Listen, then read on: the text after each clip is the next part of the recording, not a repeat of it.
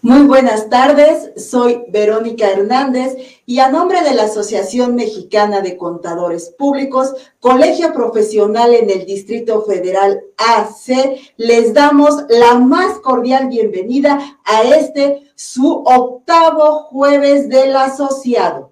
Les recordamos a todos nuestros asociados que nos están acompañando el día de hoy que no olviden que es sumamente importante que nos proporcionen en los comentarios su RFC, su número de asociado y su nombre, pues recuerden que serán acreedores a dos puntos externos para la norma de actualización académica. Recuérdenlo allí en los comentarios. Pues bien, hoy como cada mes contamos con temas sumamente interesantes y de calidad. En la parte técnica contamos con el tema implicaciones del outsourcing laborales, fiscales y penales, impartido por una excelente ponente, la maestra Diana María Romo Cuesta. Ella es licenciada en Derecho por la Universidad de Monterrey. Cuenta con una especialidad en Derecho Financiero por la Comisión Nacional para la Protección y Defensa de los Usuarios de Servicios Financieros, por sus siglas CONDUCEF. Tiene una maestría en juicios orales y sistema acusatorio por la Escuela Jurídica y Forense del Sureste. Además, cuenta con un diplomado en Derecho Penal por la Escuela Libre de Derecho participó en coloquios relacionados sobre la entrada en vigor de la Ley Federal para la Prevención e Identificación de Operaciones con Recursos Ilícitos, impartidos por el INACIPE y la Unidad de Inteligencia Financiera de la Secretaría de Hacienda y Crédito Público. Se desempeñó la maestra como directora de investigaciones de la Dirección General de Delitos Fiscales de la Procuraduría Fiscal de la Federación. La maestra actualmente se desempeña como subcoordinadora de la Comisión Penal de la Barra Mexicana del Colegio de Abogados AC y como consejera de la Fundación de la BMA. Maestra, es un placer y un honor tenerla con nosotros. Le cedo los micrófonos. Adelante, maestra, por favor. Muchas gracias. Gracias por permitirme estar en este día en el que una vez al mes platican de temas que a todos, ya sea como empresarios, como trabajadores o que desempeñemos en cualquier, eh, en cualquier eh, trabajo, eh, nos da siempre curiosidad.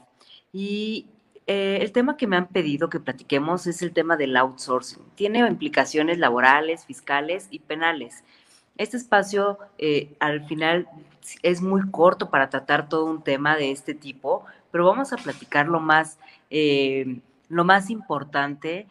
yo me especializo en el tema penal y el tema penal fiscal y he visto mucho que a veces hasta los cambios pueden ser temas de alerta para la autoridad. ¿Y por qué lo voy a decir?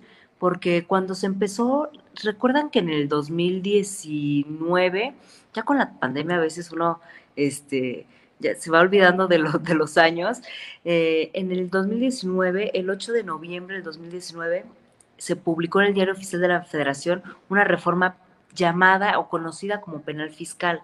Y entonces, ahí en la exposición de motivos, eh, a mí me tocó participar en, la en, en, el, en el Senado para platicarle a los, eh, a los senadores antes de que la aprobaran, porque se tocaba mucho el tema de los factureros, pero también se tocaba el tema del outsourcing. Era parte de la exposición de motivos. Sin embargo, como que el outsourcing lo fueron dejando, lo fueron dejando, hasta que en este año hubo esa reforma, ¿no?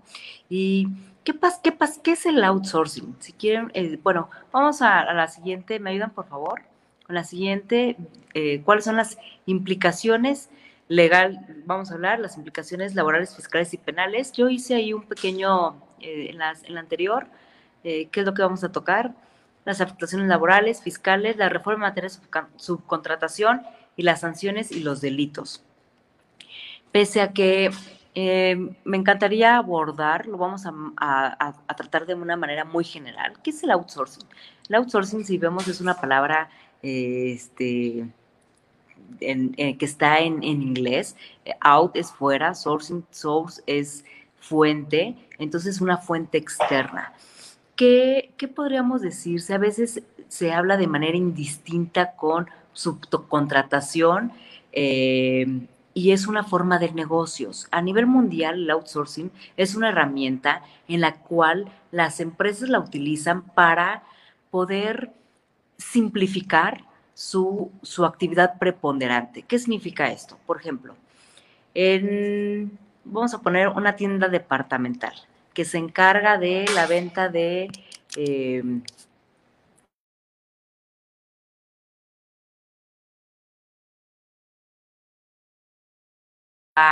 eh, zapatería y que cuando llega el comensal, ¿qué es, lo que, ¿qué es lo que le interesa a la tienda? Que la tienda luzca perfectamente limpia, eh, que huela rico, que todo esté en orden, porque su, su, su mercado es comercializar los productos. Con esa comercialización de productos, eh, necesita tenerla linda para que la gente pueda llegar. A la empresa le interesa contratar a la al personal de servicio para que mantenga limpia la tienda. Pues en realidad no. Lo que le interesa es que sus productos se vendan. Entonces, ¿qué es lo que hace? Contrata a otra empresa para que se encargue de ese personal, para que si la, si la tienda abre de 11 a 8 de la noche, ya sea que después de que cierran la tienda para el público o, antes de que la vayan a, abrir, se tenga todo en orden. Entonces, esa es una forma de subcontratar. Pero pues ahora, eh, esa subcontratación se encontraba en, el, en la Ley Federal del Trabajo, ¿no? Fue mal utilizada, vamos a poner que sí. ¿Por qué? Porque ahorita vamos a ver todas esas implicaciones en donde las malas prácticas eh, de algunos, pues, eh, echa a perder o sataniza a pues a quienes realmente necesitaban de estos servicios y ahorita vamos a ver cómo nos puede llegar a afectar hasta, hasta eh, firmas de auditorías cuando se ven en la necesidad de, necesidad de contratar a otra firma. ¿Qué va a suceder? Si ella es una especializada para poder realizar el servicio, ¿por qué tendría que contratar a otra? ¿Podemos pasar a la siguiente, por favor?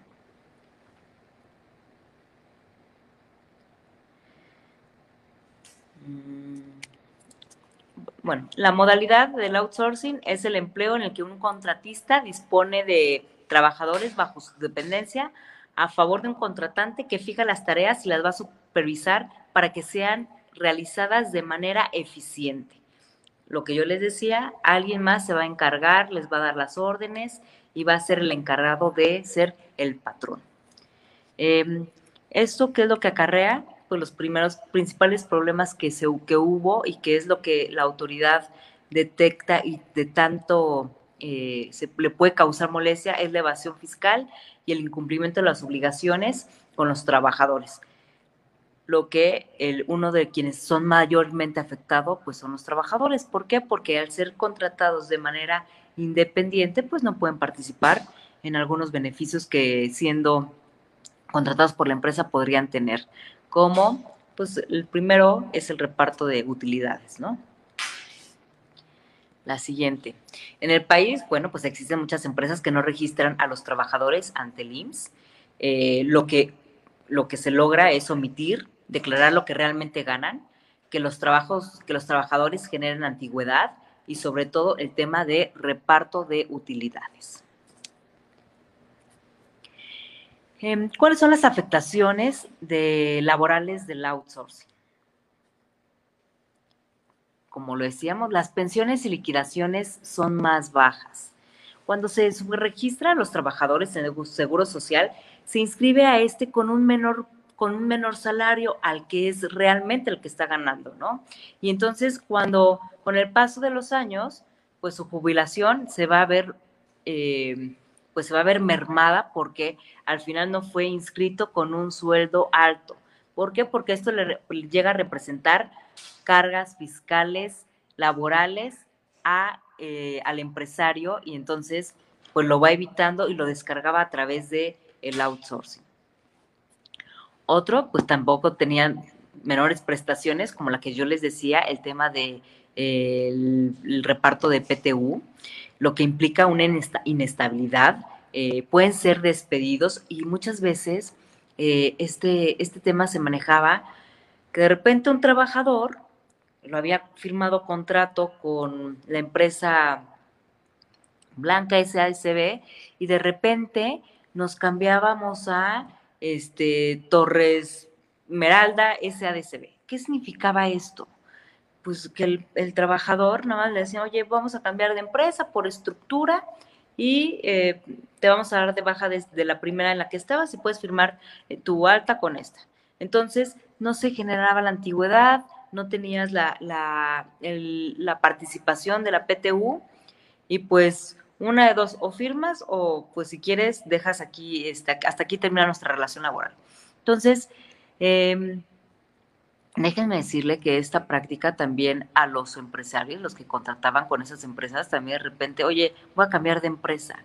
Y muchos por ese desconocimiento, por, bueno, pues mientras tú me sigas prestando el servicio, mientras me estés dando lo que yo necesito y que era un servicio real, no ponían atención en estos brincos de empresas. Esos brincos de empresas representaban que pues este, cada dos años las iban cambiando, eh, pues las retenciones no las pagaban y mucho menos tampoco el tema, eh, y bueno, y pues ni trasladaban el IVA. Entonces ahí es donde uh, empezó a verse el boquete para la hacienda pública eh, por, este, por este tipo de malas prácticas. Sin embargo, déjenme decirles que el outsourcing en sí, no es, no es ni un pecado, tan estaba en la ley, ¿no? Y, nos daba oportunidad al, empresario de poderlo, de poder tomar estos beneficios.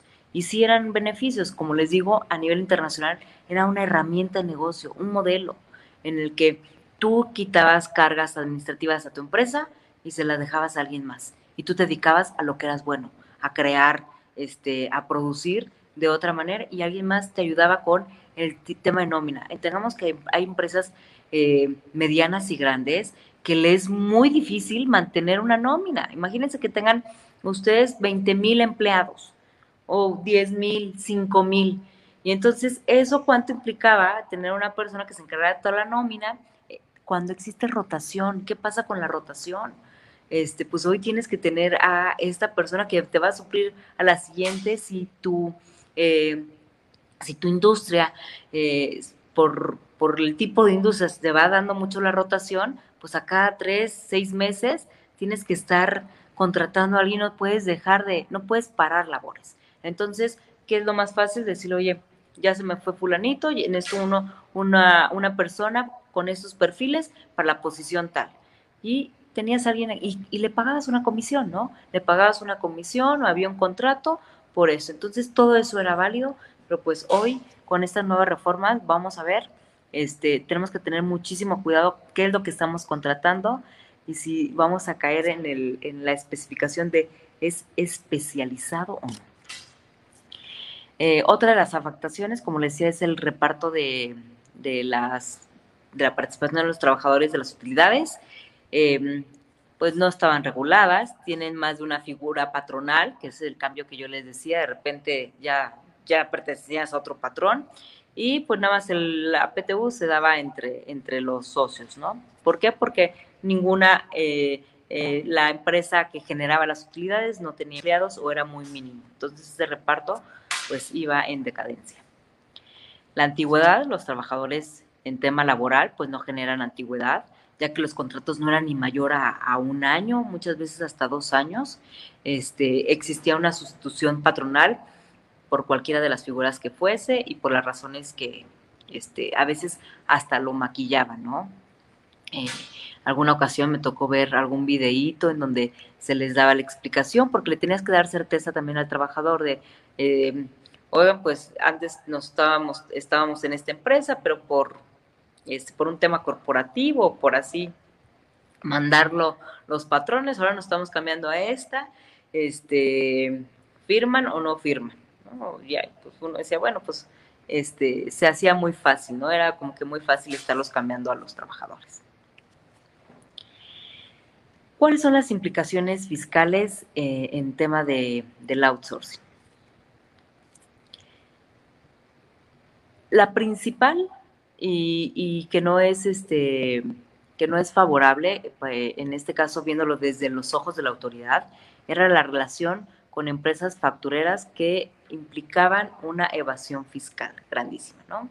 Eh, aquí eh, las la mayoría de las exposiciones de motivos cuando se trató este tema, lo que se decía era que pues había mucho daño a la hacienda pública, ya que estas empresas eh, outsourceras o de subcontratación estaban relacionadas con factureras. ¿Quiénes son las factureras? Las empresas que son fantasmas, que este que pues son de cascarón, que se creaban cada dos años, que no contaban con activos, con recursos humanos, como para poder prestar el servicio y que lo único que se pretendía era pues cometer delitos como evasión fiscal, eh, en vía de consecuencia, pues había omisión de cuotas del IMSS, en Infonavit, estas cargas sociales, eh, y en consecuencia, pues hubo un detrimento en todos los servicios de salud del Estado. Entonces, eh, esa es una de las, de las principales afectaciones cuando lo empiezas a relacionar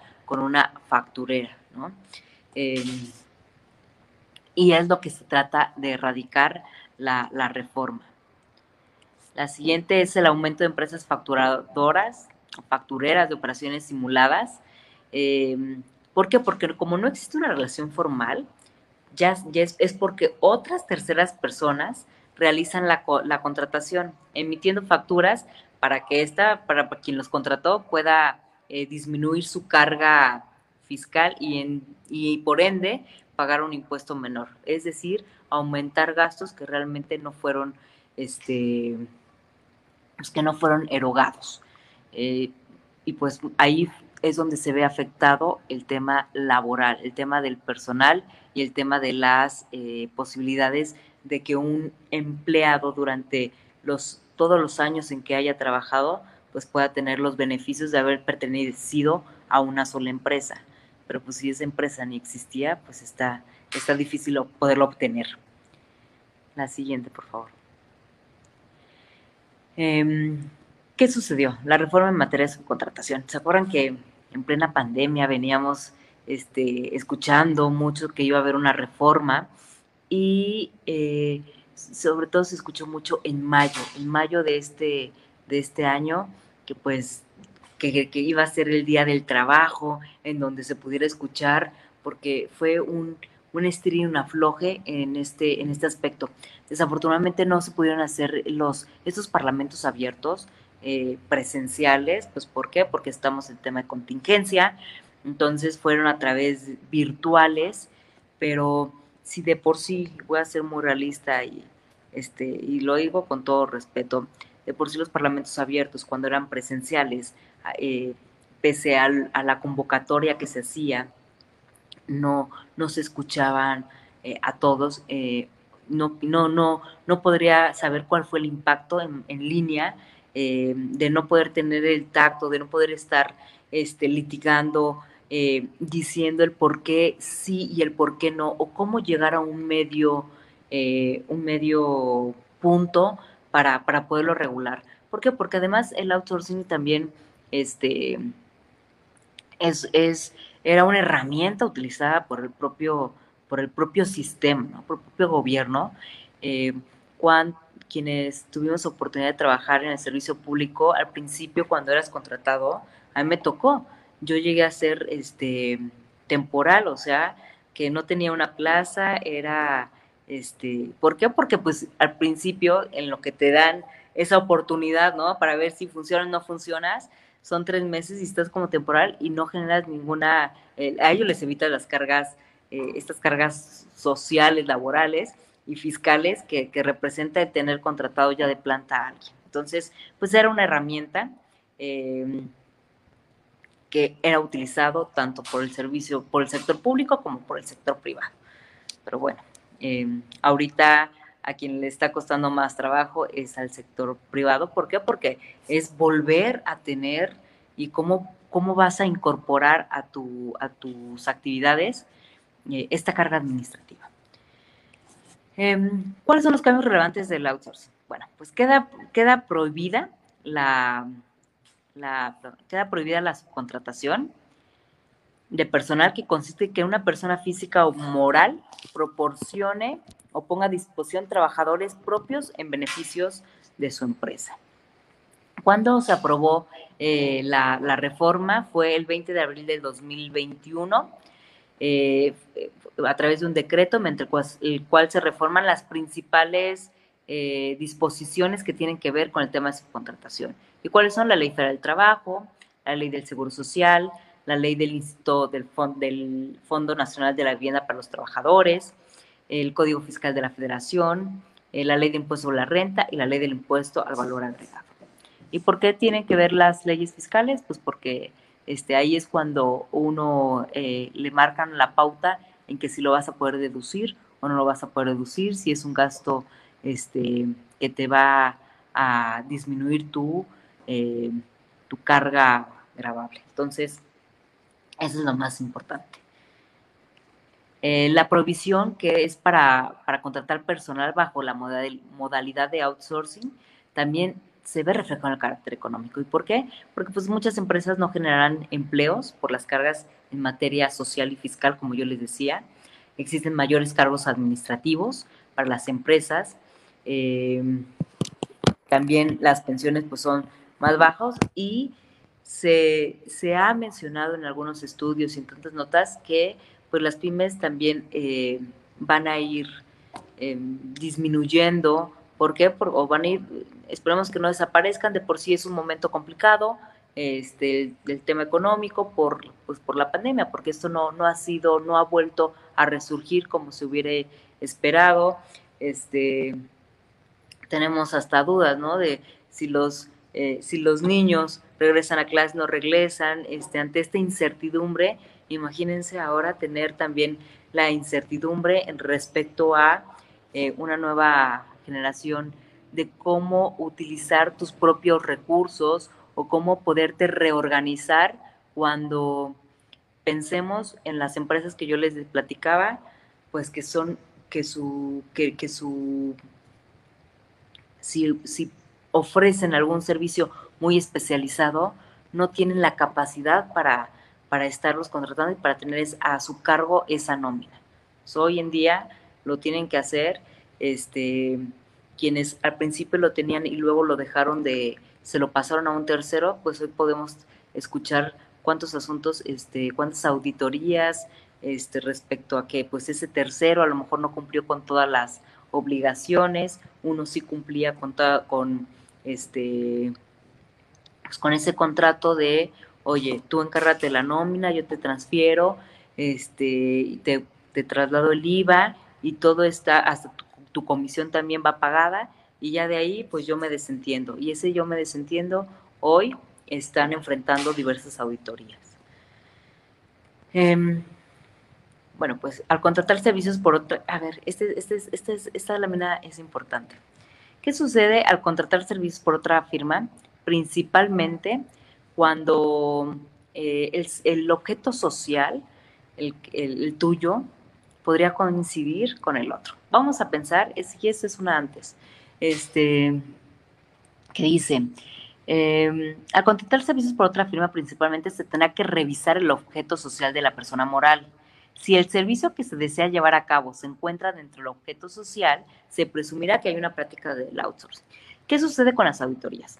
¿Qué sucede con las, este, con las, em, con los despachos, con las vamos a poner las Big Four, ¿no?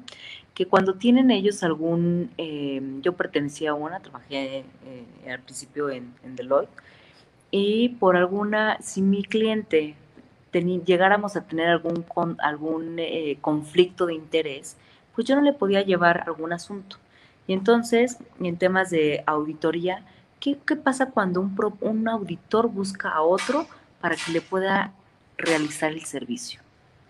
en un principio podríamos decir que el, que lo está subcontratando, pues tiene toda la capacidad para hacerlo. pero por reglas ya sea internacionales o internas, si tú llevas el asunto tanto legal como este, de contabilidad y auditoría, podrías caer en un conflicto de intereses. ¿Lo podrás hacer? ¿Cómo lo va a interpretar la, autoridad?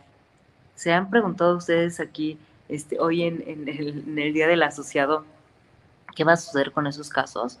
Porque ahí los dos tienen la, especialización, los dos son capaces, pero uno está impedido de hacerlo. ¿Qué va a suceder? Por eso yo digo que el, tema del outsourcing no, no debe satanizarse.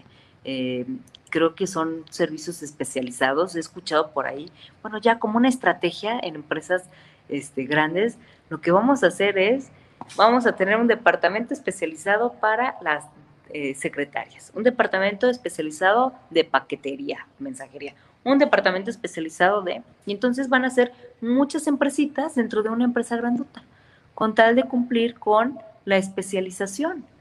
Entonces, este, la verdad es que está siendo todavía incertidumbre, un caos y no hay una forma de organización. Otra cosa es que también previendo este tema, algunas empresas pues dijeron, bueno, pues a ver, me voy a regresar a todos los trabajadores, me los quedo yo. La autoridad dijo, ah, entonces te estás delatando que utilizabas un outsourcing pues sí, sí lo utilizaba, pero lo utilizaba legalmente. ¿Y ahora por qué te lo pasaste? Pues porque ya me, pusieron a temblar con, con estas nuevas eh, normas, con estas nuevas reglas del outsourcing, pues ¿qué voy a hacer? Pues te voy a empezar a hacer caso, autoridad. Pues entonces tú decías que estabas haciendo algo incorrecto. No, no, no, no, no hacía nada incorrecto, pero pues estoy, me estoy tratando de adaptar, estoy tratando de evolucionar para ir conforme a la ley. Entonces, esos brincos también la autoridad no crean que los ha visto de manera, de manera correcta. ¿Y qué es lo que sigue? Pues las auditorías. Lo que tanto les tenemos, hoy creo que dicen que los contadores es el trabajo más valiente que, que se tiene, ¿no? Y hay que ser este, bravos para poderlos atender. El objetivo, ¿Cuál es el objetivo de la reforma? La siguiente, prohibir la subcontratación de personal, casi ese es el objetivo. Este, incorporar, incorporar reglas a la legislación actual que permitan a las personas morales y personas físicas encontrar únicamente servicios especializados o de ejecución de obras especializadas, siempre que no formen parte del objeto social ni tampoco de la actividad preponderante en beneficio de esta. Entonces, ya tenemos ahí eh, resaltadas servicios especializados o de ejecución de obras especializadas. Eh, ¿Qué es lo que va a ser especializado? Pues hay que revisar todos los objetos sociales en donde se acuerdan que este, en un principio, pues sí, como que el objeto era muy específico. Ya después con los años, cada vez había, eh, eh, se hacían actas de asamblea en donde se, se aumentaba el objetivo, ¿no? ¿Por qué? Porque la empresa iba creciendo, entonces ahora hacíamos de todo, comercializadora, mercadotecnia, y iban aumentando, aumentando, pues hoy es el momento en que hay que revisar cuál es realmente nuestro objeto social para no poder caer en un tema de eh, querer abarcar todo y el momento en que subcontrates, pues oye, tú lo podías haber hecho, no podrías haber contratado, entonces estás en una prohibición y entonces podemos caer en sanciones y, e inclusive en temas de delitos, que vamos a ver al final, al, al más adelantito, este, qué tipos de delitos que la, reforma, pues entre las cosas positivas, pretende incrementar el empleo formal, combatir la simulación, permítanme un segundo,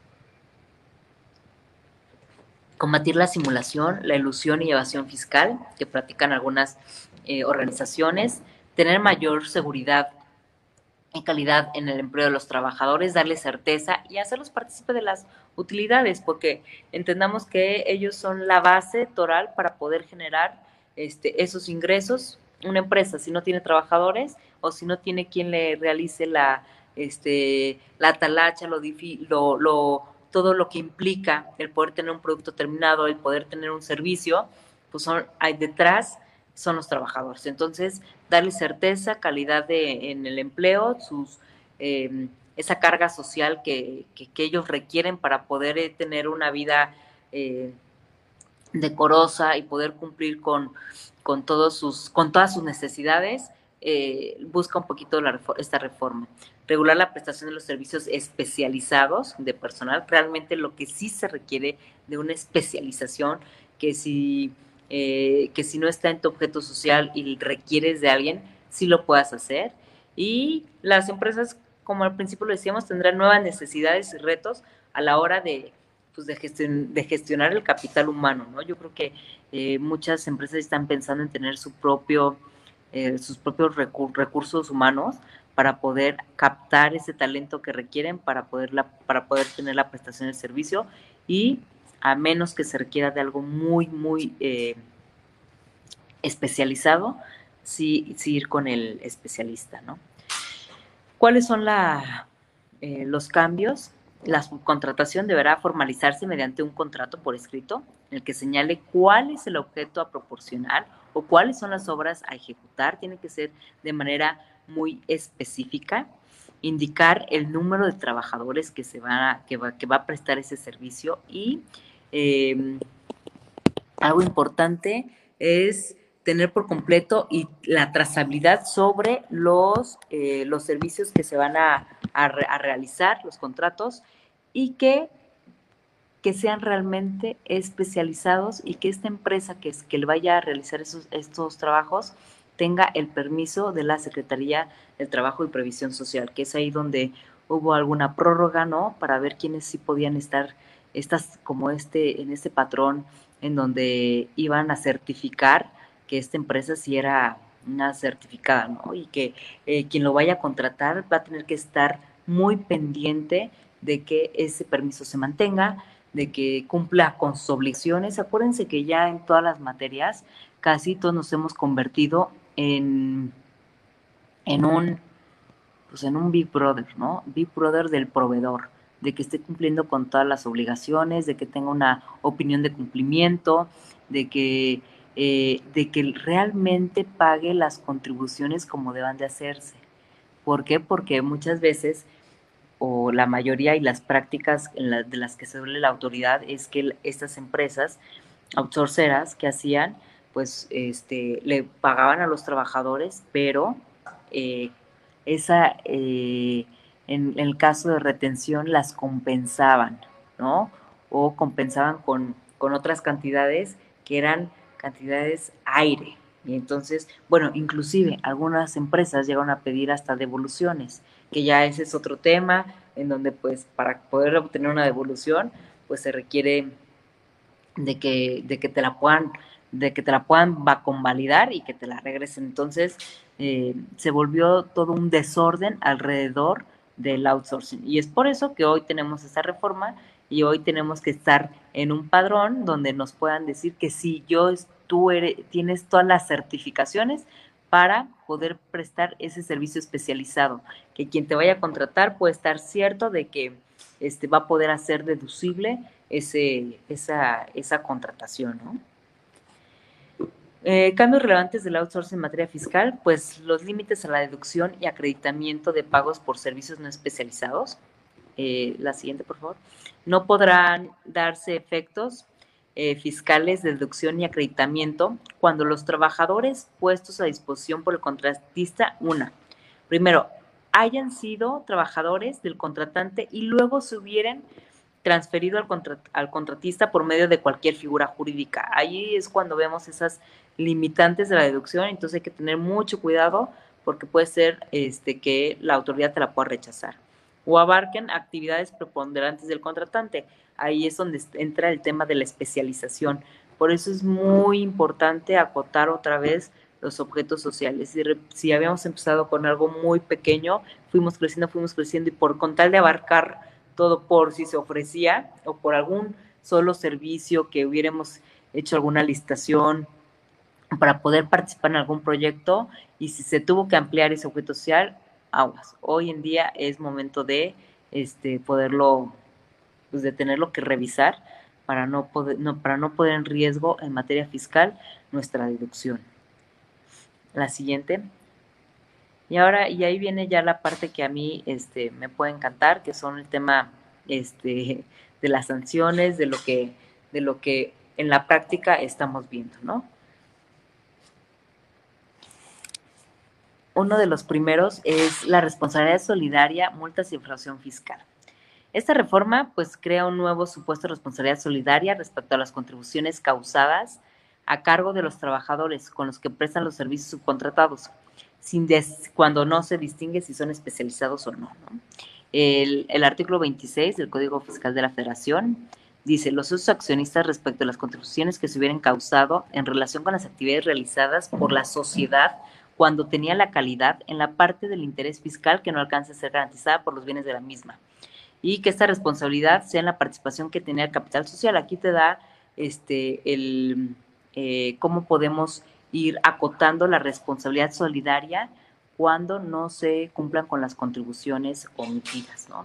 Entendamos también que eh, muchas veces cuando ya estamos en un tema de una investigación de algún hecho que pueda ser constituido como delito, pues siempre vamos, siempre iba en la autoridad, yo fui directora de delitos fiscales, eh, el SAT cuando nos mandaba los dictámenes técnicos contables, pues quien resulte responsable y quien resulte responsable podía ser, como no estoy muy seguro, ponía a todos los accionistas, a los representantes legales, este, a quien tuviera la fiel. Yo siempre digo, cada vez que tengo oportunidad, cuando uno tiene un puesto, ya sea director de finanzas, contador, gerente, y que es porque por practicidad uno tiene la fiel, siempre hay que darla de baja, este, eh, porque dejas trabajo, pero se hace alguna mala, mal uso con, con la fiel que tú llegaste a sacar, y entonces luego tienes ahí una responsabilidad y en lo que deslindas, etcétera, que tú ya no estabas eh, eh, en, esos, en ese periodo cuando se dieron los hechos, pues ya tienes hoy un problema que pudiste haber evitado. Entonces hay que tener mucho cuidado eh, en el manejo porque es información. Ah, también cuando hablamos del tema del compliance, de los oficiales de cumplimiento, también les digo, hijo, hay que tener mucho valor también para tenerlo porque abarca tantas cosas que es responsable de, de, de todos los temas laborales, fiscales, penales si no se acota cuál es realmente su, su pues su supervisión, ¿no? Em, la deducción de servicios especializados u obras, obras especializadas, la reforma establece una serie de requisitos para que el contratante receptor, el receptor del personal, pueda tomar la deducción para efectos del impuesto sobre la renta de los pagos que realiza por la prestación de servicios especializados o ejecución de, este, de las obras a ver, mm, en este caso, eh, el artículo 27 de la Ley de Impuesto sobre la Renta es la que nos habla sobre la deducción de servicios especializados u obras especializadas y esto nos va a llevar a cuándo podemos llegar a cometer alguna sanción. ¿Qué tenemos que estar verificando? Que el contratista cuente con el registro que se refiere al artículo 15 de la Ley Federal del Trabajo, que es la inscripción al padrón, que se tiene que llenar con ciertos requisitos y estar siempre pendientes de que siga vigente este permiso, porque en cualquier momento, si tú por alguna razón ya no llegas a cumplir, pues puedes tener esa, este, te pueden bajar de ese padrón y, uno sin saberlo, que habías contratado al principio con alguien que sí lo hubiera estado, hoy te puede, te puede eh, echar abajo esa deducción. La copia de los comprobantes fiscales por concepto de pago de los salarios, de los trabajadores, eh, hay que tener la copia del recibo del pago expedido por la institución bancaria, de la declaración del entero de las retenciones. Ahí es cuando yo les digo de impuesto efectuado a los trabajadores que nos tenemos que convertir en Big Brother de todo, de que realmente sí se haga, porque una cosa es lo que te puedan decir, otra cosa es eh, poder tener una opinión de cumplimiento, pero todo viene siendo de forma muy general. Tú cómo sabes que sí se pagó por esa partida de la cual tú hoy te pueden hacer responsable. La copia de las cuotas obrero patronales también del IMSS y la copia de las aportaciones del, del Infonavit. Se adiciona un artículo 15D del Código Fiscal de la Federación que dice que no tendrán efectos fiscales de deducción o acreditamiento los pagos o contrataciones realizados por conceptos de subcontratación de personal para desempeñar actividades relacionadas tanto como su objeto social con la actividad económica preponderantemente del contratante. Entonces, este, aquí ya nos están diciendo cuál va a ser esa prohibición de en caso del tema de especializados. Y todo está basado en, ¿eres especialista? ¿Estás especializado en esto? ¿No? Ok, puedes hacer, puedes contratar. eh, sí podrías hacerlo porque tú lo llegaste a mencionar en tu objeto social o porque es alguna de parte de tus, de tus áreas de, de prestación de servicio, pues hay que tener mucho cuidado.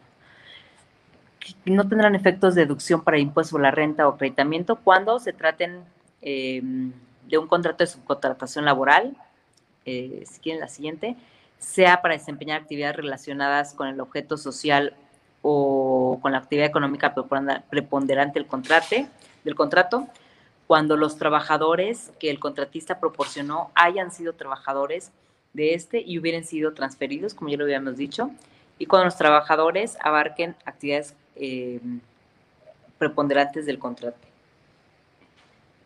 del contratante.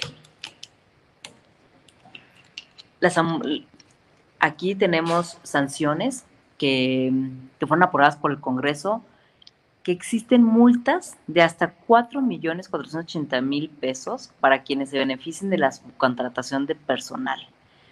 Considera, considerar el, el outsourcing como delito de fraude fiscal que puede ser de 3 a 9 años. Porque esto es muy importante. Eh, si quienes han tenido oportunidad de ver algún crédito fiscal, muchas veces el impuesto histórico, cuando ya te lo determinan con accesorios, con las multas, estos se pueden llegar a, pues casi a, duplicar, ¿no? Por el tema de los accesorios. Imagínense una multa de 4 millones por haber eh, beneficiado del tema de la subcontratación, porque la, autoridad considerara que no requerías de ese servicio porque tú ya lo tienes, este, tú lo podrías haber ejecutado tú solo, ¿no? De ese porque no, no, no acreditabas la especialización. Entonces, en el tema de defraudación vamos a ver cómo, más adelante cómo el omitir alguna contribución hoy en día puede ser castigado con, o puede ser tratado o investigado en el, con el derecho del enemigo. ¿Cuál es el derecho del enemigo? El tema de la delincuencia organizada. Ahora vamos a ver. Al patrón que no permita la inspección y vigilancia de las autoridades de trabajo que la puedan practicar en su establecimiento, pues se les aplicará una multa de 255 mil veces el salario mínimo. Esto establece el artículo 1004, eh, inciso A, de la Ley Federal de Trabajo. Entonces, hay que tener mucho cuidado, hay que dar este capacitación. Eh, muchas veces tenemos miedo que la autoridad nos revise, pero hacerles el, el, el feo o no darles chance de esa inspección nos puede acarrear de entrada multas, ¿no? Entonces multas que pueden ser considerablemente gravosas. Eh, perseguir a las agencias del outsourcing ilegal como delincuencia organizada y ser sancionadas por las personas eh, por las penas que marca la ley. En este caso estamos hablando del artículo segundo de la Ley Federal de, contra la Delincuencia Organizada, que dice, cuando tres personas o más se organicen de hecho para realizar en forma permanente o reiterada conductas que por sí o por em, o unidas a otras tienen como un fin el resultado de cometer alguno o alguno de los delitos siguientes y serán sancionados como delincuencia organizada. ¿Qué es lo que implica? Fíjense, aquí hay, lo, leí porque hay, palabras que, tenemos que tomar en cuenta. En temas penales, tiene, la conducta tiene que ser tal cual, o sea, Aquí nos están diciendo, cuando tres o personas más se organicen, de hecho, para realizar de forma permanente em, o, a que quieran cometer alguna una conducta. Estamos hablando que puede ser un tema de planeación, ¿no? ¿Y quién puede estar normalmente en las planeaciones? Pues siempre está, eh, puede ser el empresario, el contador, ya hasta meten ahí que si el abogado, yo siempre digo el abogado no, pues nada más está asesorando, el contador y el auditor, ¿no? Entonces ahí ya vemos tres personas o más que están reunidas y que pueden llegar a cometer una conducta. Em, quiero platicar muy brevemente que, ¿por qué, es la delincuencia organizada? ¿Se acuerdan que en 1994, este, cuando en, en Tamaulipas estábamos en una zona de guerra, ¿se acuerdan de Matamoros? Este, mi familia es de, Ciudad Victoria y, se vivían tiempos muy difíciles en donde pues el narcotráfico era casi, era ley en esos, en esos estados. Entonces, el Estado realmente tuvo que tomar armas para poder combatir con ellos. ¿Y por qué con ellos? Porque normalmente, no, no, normalmente, el Estado siempre tiene que cumplir con las leyes y tiene que vigilar que no se violen derechos. ¿no? Este, hasta para cometer cualquier acto de molestia tiene que estar debidamente fundado, motivado, notificado. Oye, quiero entrar a revisar tu casa, tu, este, la orden de cateo, y, y tiene que cumplir con ciertas reglas. Mientras tanto, la delincuencia organizada, bueno, va con todo y no te avisan y ellos se encargan de, de, que se violen todos los derechos humanos y no, no tienen a su cargo una ley que respetar. Entonces, frente a ese tipo de acciones, pues el Estado también dice, a ver, aquí nos vamos a olvidar de los derechos humanos y nos vamos a ir contra todo. Y contra todo es la eh, invasión a la privacidad y algo que, que nos puede doler mucho este, a, todos los ciudadanos es que te puedan llegar a, eh, eh, interceptar comunicaciones, que se puedan meter a tu correo, a tus, a tus llamadas, a tu teléfono, que te puedan revisar tus estados de cuenta bancarios, que te puedan revis que te puedan poner hasta alguien siguiendo, ¿no? Este, eso, esas técnicas de investigación ya elevadas son para, para quienes no, no, no están respetando la ley.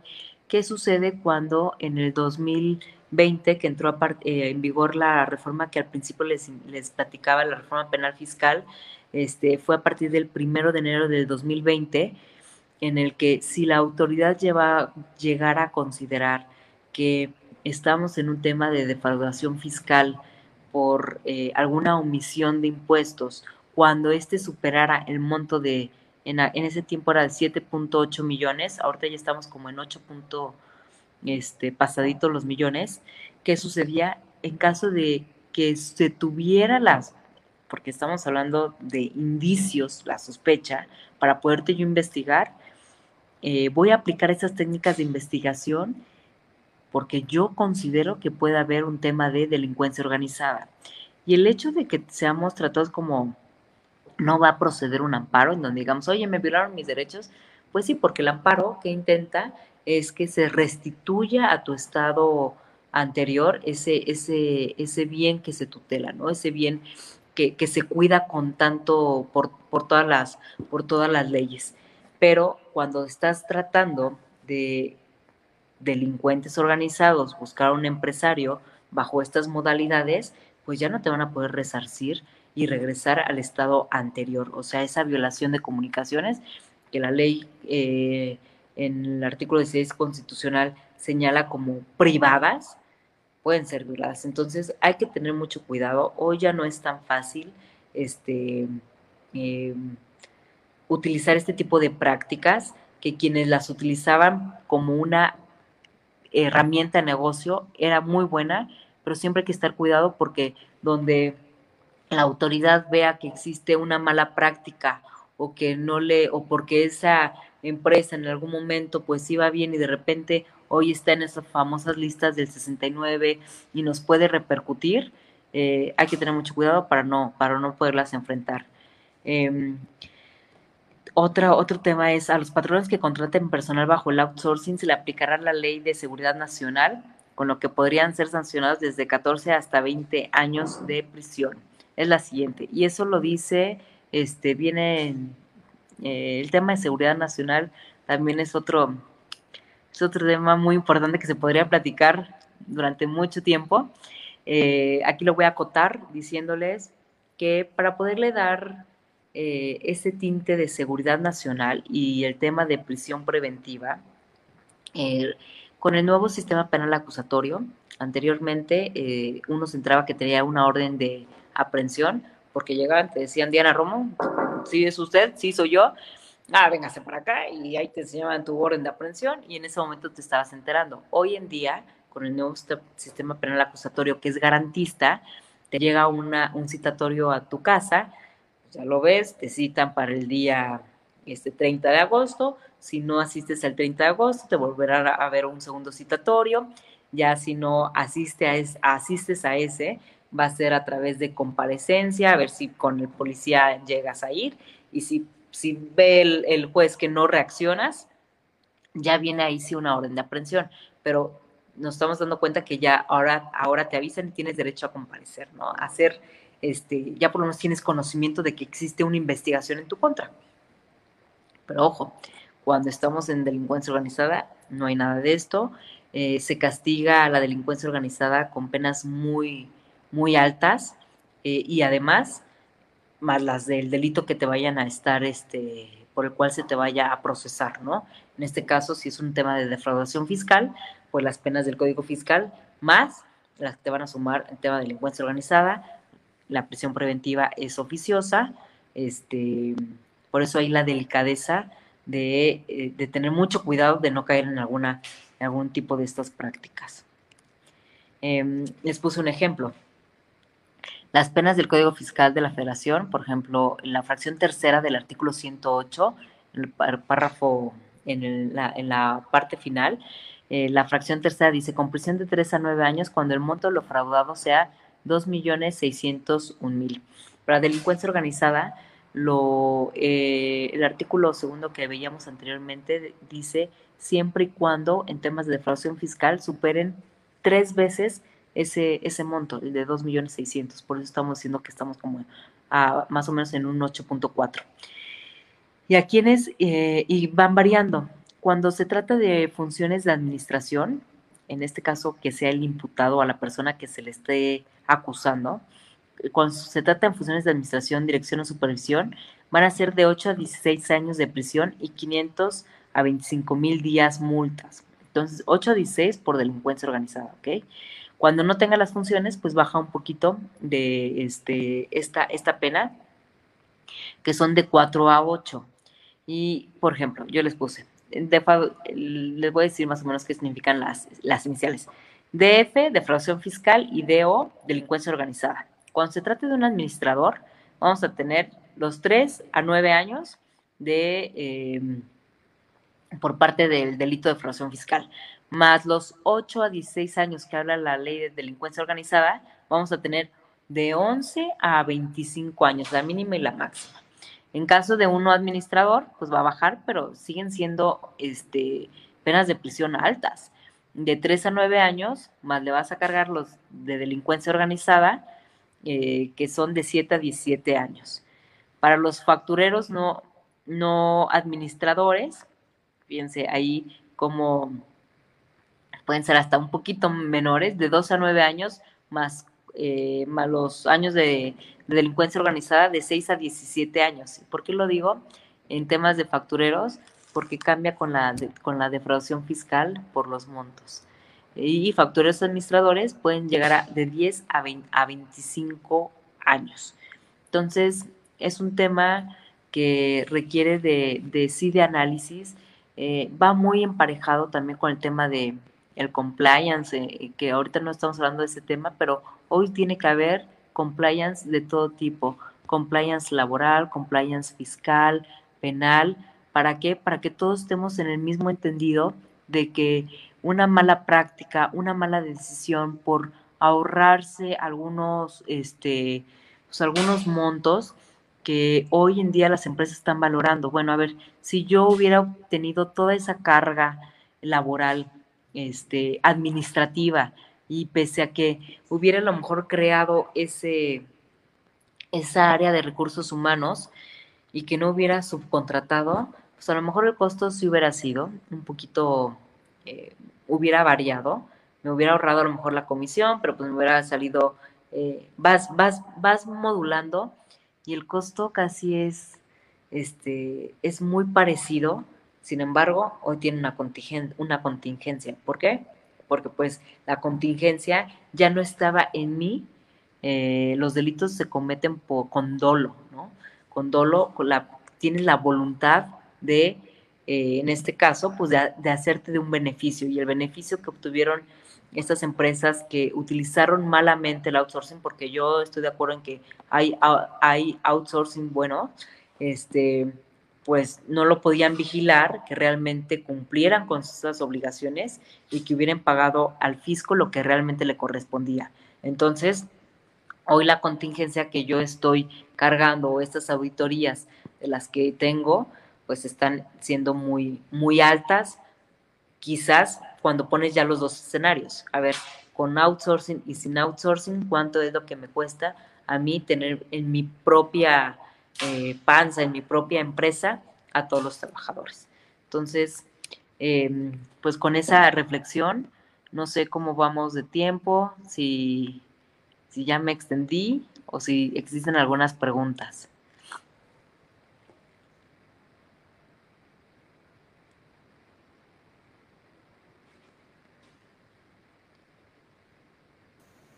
¿Me escucha, maestra? Sí, ya, ya te escucho. Gracias. Eh, sí tenemos una serie de preguntas, pero sí, la invito a que termine su tema y al final las realizamos, eh, por lo menos las que alcancemos por los tiempos, maestra. Si quieres, si quieres empezamos de una vez, ya la presentación ya concluimos y de ahí puedo, podemos partir. Claro, muchas gracias, maestra. Eh, muy, muy interesante el tema. Tenemos, bueno, muchos comentarios de felicitándola que es un excelente tema, muy enriquecedor. Y efectivamente, eh, para empezar, el contador Efren Martínez nos está preguntando si podemos compartir eh, su material, maestra. ¿Usted nos autoriza a hacerlo? Por supuesto. Muchas gracias, maestra. La primera pregunta, el contador Eduardo Hernández nos pregunta, ¿la persona que tenga su registro ante el REPSE tendrá obligaciones en materia de ley antilavado? Pues recordemos que ya también forma parte este, el tema de outsourcing eh, como una actividad vulnerable. Entonces hay que cumplir con todas las, este, con todas las reglas de esta, de esta ley, que también es muy importante y qué bueno que, que hacen la pregunta, porque muchas veces eh, se tiene que cuando llegas a, a, realizar una sola, una sola actividad que esté marcada en el artículo 17 de la ley antilavado, para no decir todo su nombre completo, este, y en caso de que al mes siguiente ya no la llegues a realizar, si tú diste de alta esa como actividad preponderante, el no, no, el no realizar todos los avisos, aunque ya no realices la actividad, te pueden llegar a multas y también ahí son multas muy costosas. Entonces, sí hay que tener en cuenta, este, agradezco muchísimo el que hagan esa precisión, porque en materia de outsourcing es parte de las actividades vulnerables de la ley antilavado. Gracias, maestra. Eh, nos preguntan, ¿qué pasará con las empresas de recursos humanos que los bancos implementaron como estrategia laboral, fiscal, para no pagar el PTU? ¿Serán absorbidas o interpondrán amparo? Pues mira, este, se dice mucho también de esos amparos, este, pues siempre, a los abogados, siempre que vemos alguna ley en la que te ven coartado el derecho a, siempre vamos a querer pelearlas. Entonces, seguramente se irán promoviendo. Sin embargo, hemos visto qué es lo que ha sucedido con los amparos, ¿no? Este, ya no tienen esa misma fuerza como hace 20 años, hace 15 años, en donde sí se resolvía sobre la inconstitucionalidad. Este, ahí pues se trae una línea, ¿no? Una línea por parte de, de que, de que puedan seguir prosperando estas, eh, estas leyes en beneficio eh, de, de, eliminar tanta, tanta evasión o tantas malas prácticas que llegaron a hacerse y que hay que reconocerlas, que qué bueno que se están, que se están eliminando, porque pues como dicen aquí, ¿no? Al final son los trabajadores, pues era una implementación de no tenerlos parte de, del, de, la nómina de la empresa, del banco. ¿Para qué? Para evitarse la, estas cargas sociales y la PTU era una de ellas. Gracias, maestra. El contador Roberto Guzmán pregunta, toda vez que las empresas de subcontratación han sido prohibidas por los fraudes que representa, ¿será que también prohibirán los sindicatos? Ahí, es, ahí también hay un gran tema. Seguramente pronto pronto y no sé cuándo sea pronto. Ah, diríamos como en el pronto de México, ¿no? Al ratito vamos a tener también un tema de regulación de los sindicatos, que es también donde hay un gran boquete. Entonces, pero pues muchas veces, ¿por qué? Porque al principio yo le dije, yo lo dije, ¿no? Tanto el sector público como el sector privado es quienes también utilizan este tipo de esquemas. Entonces, hay cosas a veces muy sensibles que no se quieren tocar porque hay intereses personales. Bien, la contadora Elena García dice, las multas se manejan de forma discrecional, siendo la máxima de 4 millones. Sí, así es. Ok. Pues bueno, y por último, la contadora Guadalupe Jiménez le manda a decir que es un excelente tema, la felicita, maestra, de verdad muy enriquecedor todo lo que usted nos ha proporcionado el día de hoy. Y bueno, pues vamos a proceder a la entrega de su reconocimiento de manera virtual y para ello voy a dejar los micrófonos al presidente de la Asociación Mexicana de Contadores Públicos, el maestro José Jesús Rodríguez Ambris. Adelante, maestro. Su micrófono, maestro. Gracias, Guadalupe. Te mando un abrazo. Qué linda. Gracias. Este es un tema muy interesante y qué mejor que una gran experta que, nos ayude a, todos nuestros asociados en este, que ya, ya estamos a, al ciclo para las tres, es el primero que ya empezamos con esta nueva reforma y que fue un debate no solamente de, de, poco, de hace pocos meses, fue de dos, tres años se llevó esta reforma y que finalmente ya en primero de septiembre ya la vamos a tener y bueno, es preparar a todos nuestros, asociados y bueno, que a su vez también a, todos los empresarios. Es un gusto oírte en estos temas y qué mejor que tú. Bueno, a nombre de la Asociación Mexicana de Contadores Públicos, Colegio Profesional en el Distrito Federal, AC, otorga el presente reconocimiento a la maestra Diana María Romo Cuesta por haber participado en la ponencia del tema Implicaciones del outsourcing laborales, fiscales y penales, durante nuestro evento Jueves del Asociado, Ciudad de México, el 26 de agosto del 2021, con una duración de una hora. Muchas gracias, maestra. Gracias, y fue una hora exactita, ¿eh? Muchas gracias a ustedes. Gracias por la invitación. Sí, gracias. Saludos. Gracias. Gracias, maestra. Pues bien, Vamos a pasar a nuestro siguiente tema, pero bueno, como siempre les recuerdo a todos nuestros asociados que no olviden escribir sus datos ahí en los comentarios. Nuestro siguiente tema del día de hoy en la parte cultural es el arte de la ejecución en equipo de alto desempeño, impartido por un gran experto, el maestro Pedro Arturo García Ramírez, él es licenciado en informática, egresado del Instituto Politécnico Nacional, UPIXA. Cuenta con una maestría en Administración de Negocios del Instituto Panamericano en Alta Dirección de Empresas, IPADE por sus siglas. Ha tomado diferentes seminarios, entre ellos Business Mastery. Es socio fundador de Digitac, Servicios de Tecnología en Información y además es el autor del libro El arte de la ejecución en equipos de alto desempeño. Es un honor tenerlo con nosotros, maestro García. Le cedo los micrófonos. Adelante. Muchísimas gracias, Verónica. Muy buenas tardes a todos. Bienvenidos a la conferencia El arte de la ejecución en equipos de alto desempeño. Pues eh, el arte de la ejecución en equipos de alto desempeño está relacionado o está asociado a un tema de costos y probabilidades. Y ustedes dirán, no, ya pasó la sesión técnica porque vamos a seguir hablando de costos. Eh, permítanme comentarles que el arte de la ejecución es el arte de hacer que las cosas ocurran. ¿Y cómo podríamos acotar esto de que las cosas ocurran?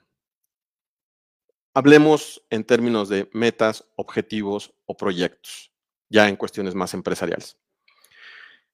El arte de la ejecución aumenta las probabilidades de éxito de un proyecto. Generalmente un proyecto lo ponemos en términos de un tiempo o de un costo o ambos, un presupuesto.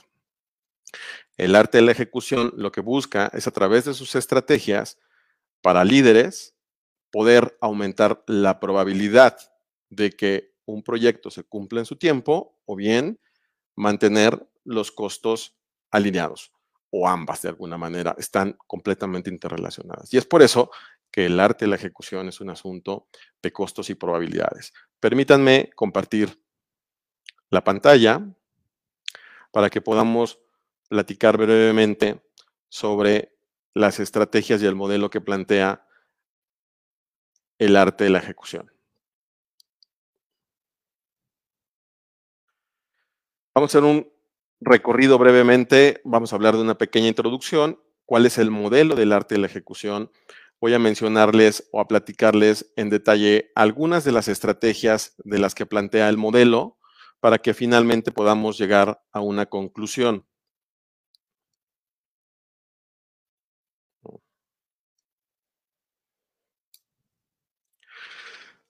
Déjenme iniciar con las 10 habilidades más importantes para el 2025 que el World Economic Forum está plasmando en su sitio. No voy a entrar a cada una de las, de las habilidades, pero sí voy a enunciar algunas de las palabras que son muy importantes para efectos del el arte de la ejecución. Palabras como innovación, pensamiento analítico, iniciativa, liderazgo, influencia, tecnología, resiliencia, tolerancia al estrés, flexibilidad, pero sobre todo solución de problemas, son habilidades que son muy importantes. Actualmente nos encontramos en un contexto de revolución tecnológica o de transformación digital. Esta transformación digital se ha acelerado por el COVID, eh, que lo que busca o el efecto que se ha provocado en conjunto es que las personas hoy en día permanezcan con menos movimiento, con menos traslado, más en sus casas y a partir eh, de estar ahí reciban en sus domicilios más productos y o servicios. servicios, eh, productos físicos o servicios cada vez más digitalizados. Por lo tanto, hoy en día, todas las organizaciones deben de estar inmersas en una transformación tecnológica o en una transformación digital importante. Si las empresas hoy en día no están ya allí, ya tienen un pie fuera del, mercado. ¿Por qué? Porque la transformación digital ya no es, ya, ya no tiene reversa. Eh, la aceleración que está provocando COVID es una aceleración que ya no tiene reversa. Entonces, ¿hacia dónde nos está llevando la transformación digital en términos organizativos? En términos organizativos, debemos de ser capaces de entregar servicios digitales cada vez más rápido. Veamos a las grandes tecnológicas, Google, Amazon. Cada semana, cada X tiempo, están publicando un nuevo servicio, un nuevo producto. Esto está marcando la pauta de lo que tienen que hacer las demás instituciones. Por lo tanto, las cosas cada vez van a ir más rápido, más rápido, más rápido, más rápido, más rápido. Toda organización que está montada en transformación digital tiene un roadmap de proyectos o un conjunto de proyectos que tienen que cumplir dentro de un tiempo y un presupuesto. Entonces, estas palabras que nos, que nos, de las cuales nos habla el World Economic Forum, yo las sintetizaría en tecnología, más innovación, más liderazgo, igual a ejecución de proyectos.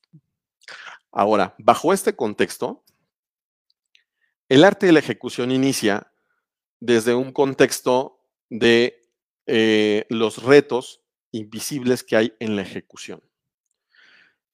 En la ejecución para poder llegar a objetivos, metas o proyectos exitosos. Es algo que yo llamo el polvo. ¿Por qué lo llamo el polvo? Si ustedes, voy a poner por ejemplo, un dispositivo celular, em, lo dejan en un lugar donde entre polvito o pelusa, o cuando lo meten en su bolsillo hay algo de pelusa y se va metiendo al puerto donde se conecta el cable de la corriente, va a haber un momento en el que el celular ya no carga o ya no carga bien. Entonces lo que hay que hacer es remover ese polvito, volver a conectar, em, eh, valga la expresión, el conector y vuelve a fluir la energía. Entonces, eh, estos retos invisibles en la ejecución existen eh, en mi carrera durante estos 20 años he venido observando cada uno de estos elementos. Sin duda puede haber más, pero yo me enfoqué en este segmento de aspectos que limitan la ejecución dentro de una organización. Los acomodé aquí en términos contables por ser ustedes la audiencia tan importante como la cuenta de mayor del desperdicio en la ejecución. Y déjenme abordar algunos de estos aspectos que son muy importantes y que van mitigando o minimizando la capacidad de ejecución exitosa de proyectos o de objetivos o de metas dentro de una organización. Por supuesto, esto está asociado a personas. Cuando una persona no asume su responsabilidad, está dejando de hacer una tarea que puede ser importante para la consecución de un objetivo. Si no solo eso, nos enfrascamos en discusiones de culpas, de quién tiene la culpa. Yo, yo, yo niego la culpa y trato de aventársela a alguien más y alguien más no la asume y la transfiere. Nuevamente, no hay responsabilidad y hay un juego de culpas. Si una persona tiene una baja autoestima y se requiere que tome una decisión para que se avance o se desatore un tema que está ligado con la consecución del objetivo que estamos buscando como equipo, y esa persona no toma la decisión o no tiene la asertividad para escalar el tema con un jefe o para discutirlo con un par, está deteniendo las cosas. Por lo tanto, empieza a volverse un tema de probabilidades y de costos. La probabilidad de que los proyectos se vayan atrasando por estos, por estas sutilezas que se van acumulando. Eh, una mala gestión del tiempo. Si las personas no están acostumbradas a manejar una agenda y en esa agenda están acostumbrados a poner las tareas, a bloquear tiempo para las cosas verdaderamente importantes de cara a alcanzar el objetivo, la meta o el proyecto, esas personas están dejando que el tiempo se les vaya, cuando el tiempo es el activo más importante que tenemos en una organización, que tenemos las personas, que tenemos para ejecutar un proyecto o alcanzar un objetivo. y así podría seguir con el resto de los elementos que nos van mermando la capacidad de ejecución dentro de una organización. Falta de disciplina, la crítica, la soberbia, el estar viendo cuando una persona es diferente a otra y hay un proceso de crítica entre ellos, están minimizando, están mermando la ejecución, porque tarde o temprano eso va a terminar en el plano profesional y eso va a ir minimizando la capacidad de hacer que las cosas ocurran. Si las personas no tienen un proceso para poder llegar a acuerdos o a consensos, sobre todo cuando los grupos son grandes o los equipos son grandes, la probabilidad de que eso afecte la ejecución aumenta, aumenta. Entonces, partiendo de esto, diseñé un modelo al cual llamo el modelo del el arte de la ejecución, que está basado en un balance entre la persona y la tarea. No pretende ser, bajo ninguna circunstancia, un modelo paternalista. Es un modelo que parte del principio de dar y recibir. Y eso, y que esté equilibrado lo que se le da a la persona con lo que se le exige.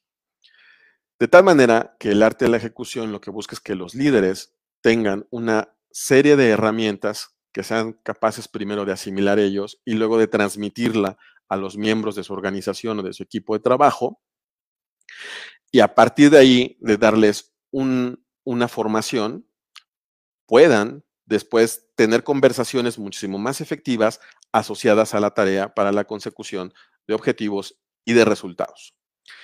Esto es lo que busca el arte de la ejecución y está basado, repito, en el principio de dar y recibir, equilibrando persona y tarea, pero también agregando un, componente de conciencia.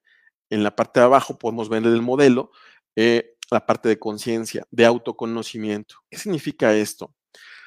Que las personas aprendan a conocerse, aprendan a ser más observadores, aprendan a tener mejor comunicación, aprendan a tomar decisiones, a hacer acuerdos, a apreciarse por sus talentos diferenciados y no a criticarse por las, por las diferencias. Y haré un breve recorrido a través de las estrategias que propone el arte de la ejecución. El arte de la ejecución inicia el viaje con los talentos de forma individual, es decir, que el individuo sepa cuáles son sus principales talentos.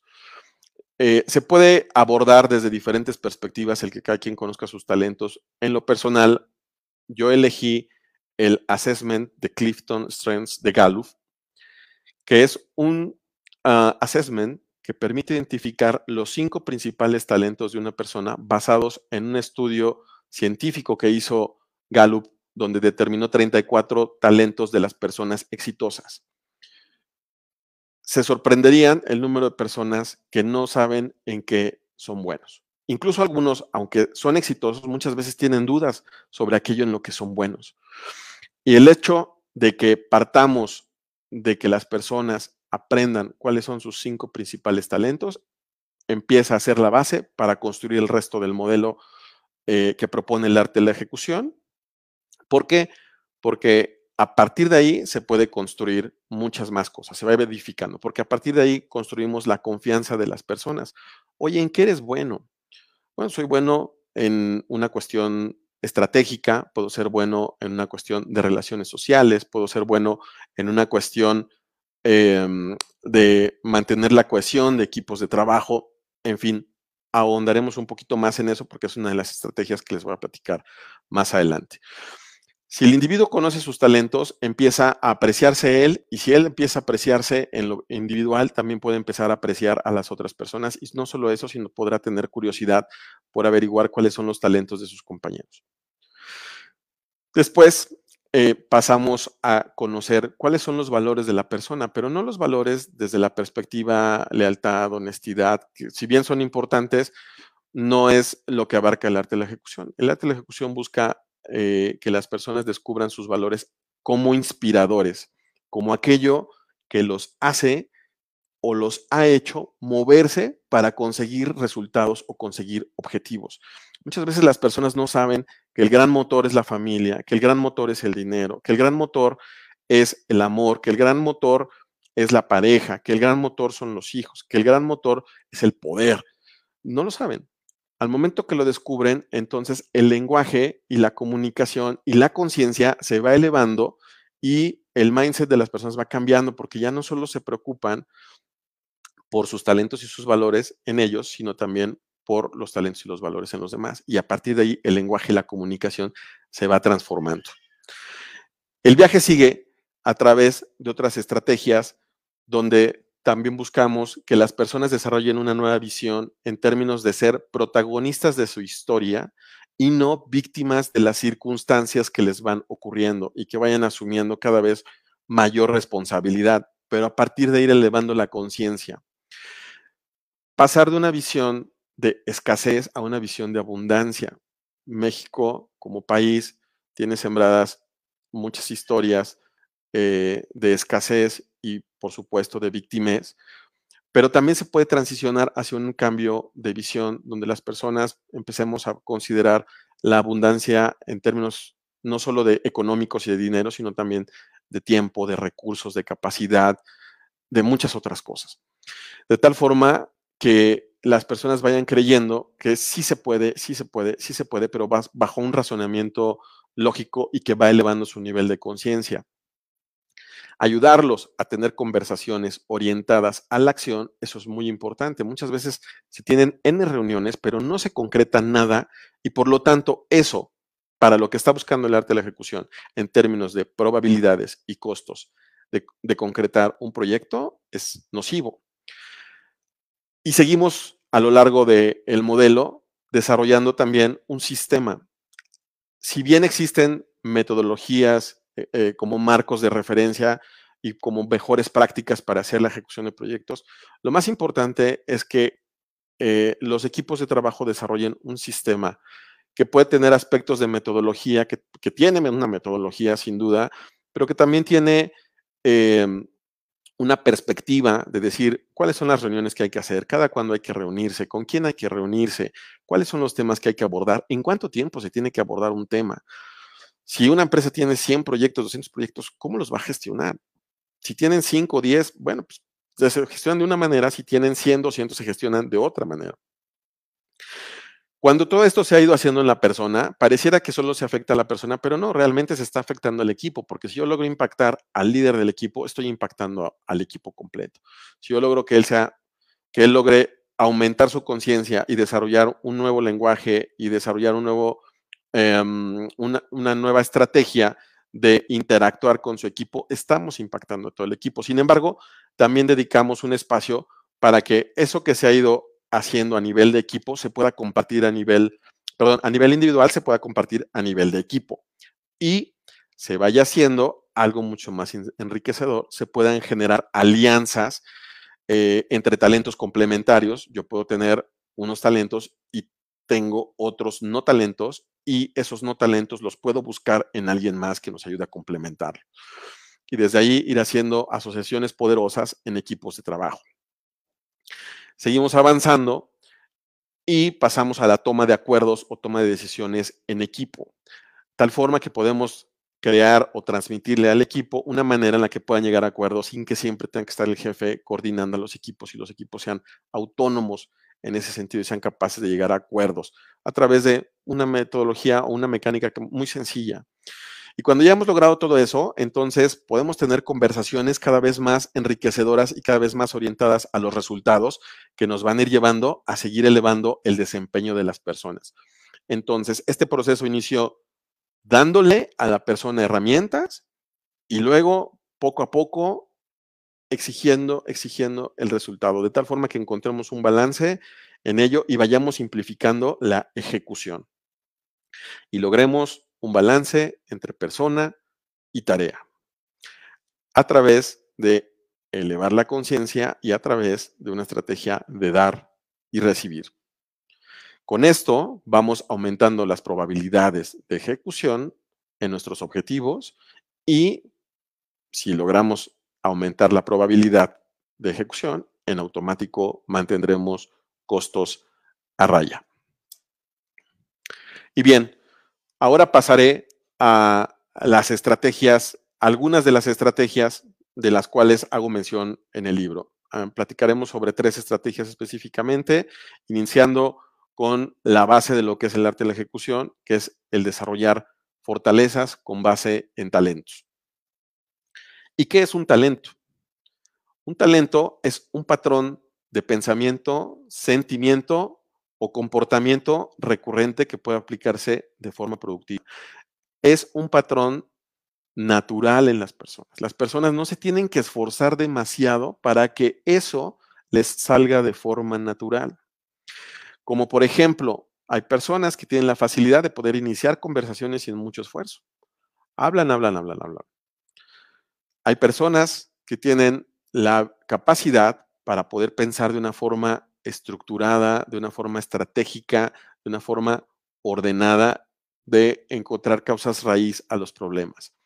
Hay personas que tienen mucha facilidad para influenciar a otros, pero no lo han hecho consciente, simplemente lo hacen natural, pero no lo han hecho consciente. Eh, ¿De qué se trata eh, esta estrategia de pasar, de tener, primero identificar tu talento y luego, una vez que identificaste tus cinco principales talentos, trabajar en ellos para que los conviertas en fortalezas? Talento es algo natural que viene en las personas, es algo que tiene que ver con el ser de las personas.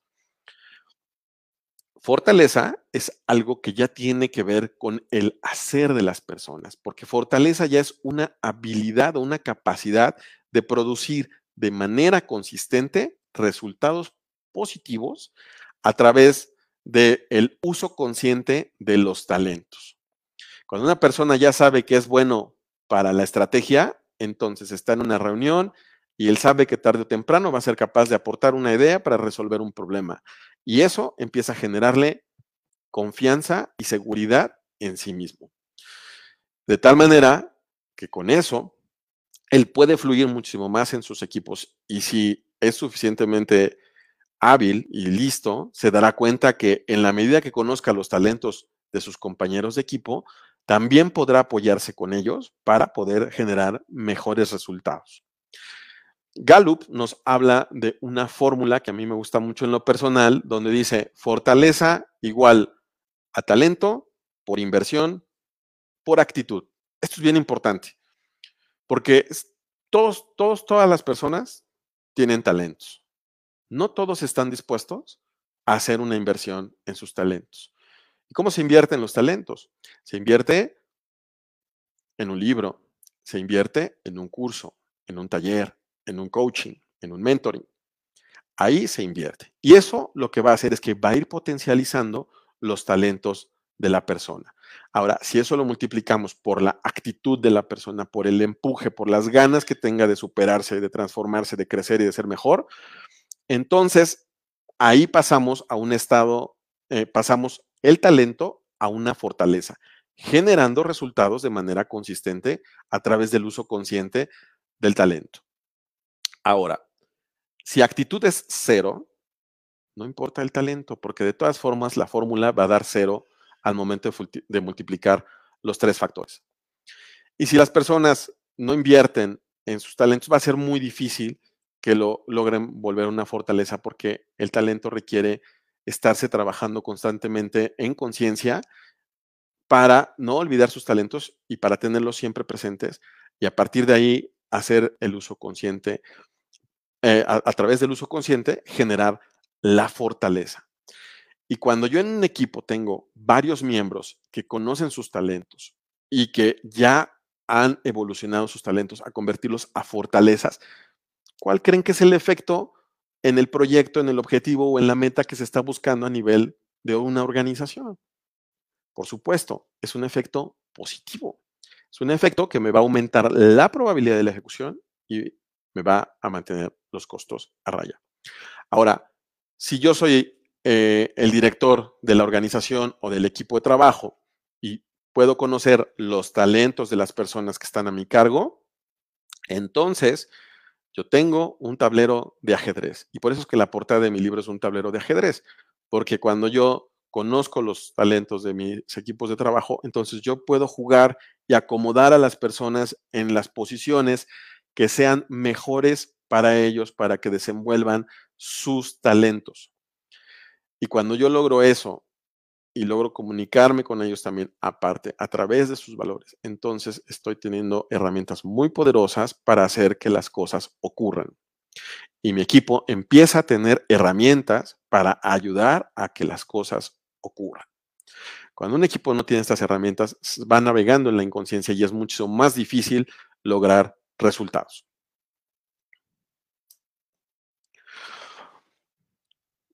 Gallup agrupa los talentos en cuatro dominios.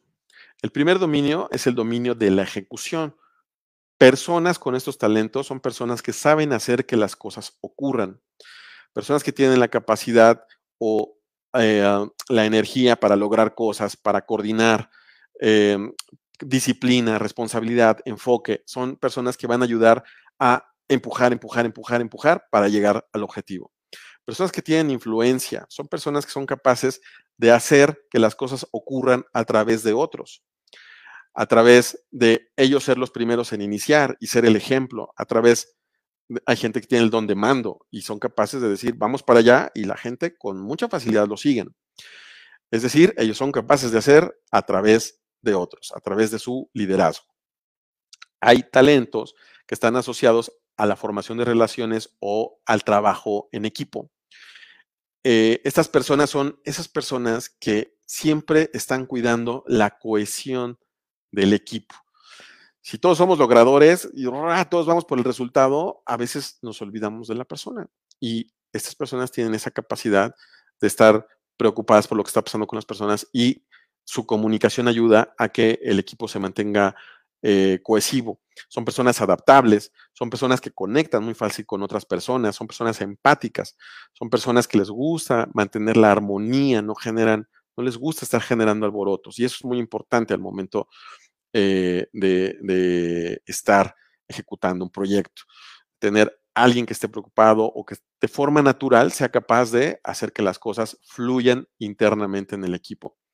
Y luego está el dominio de pensamiento estratégico. Son personas son muy buenas para estar en el escritorio, para estar en el diálogo con la computadora y a partir de ahí crear u organizar el trabajo o la estrategia a seguir para llegar al resultado.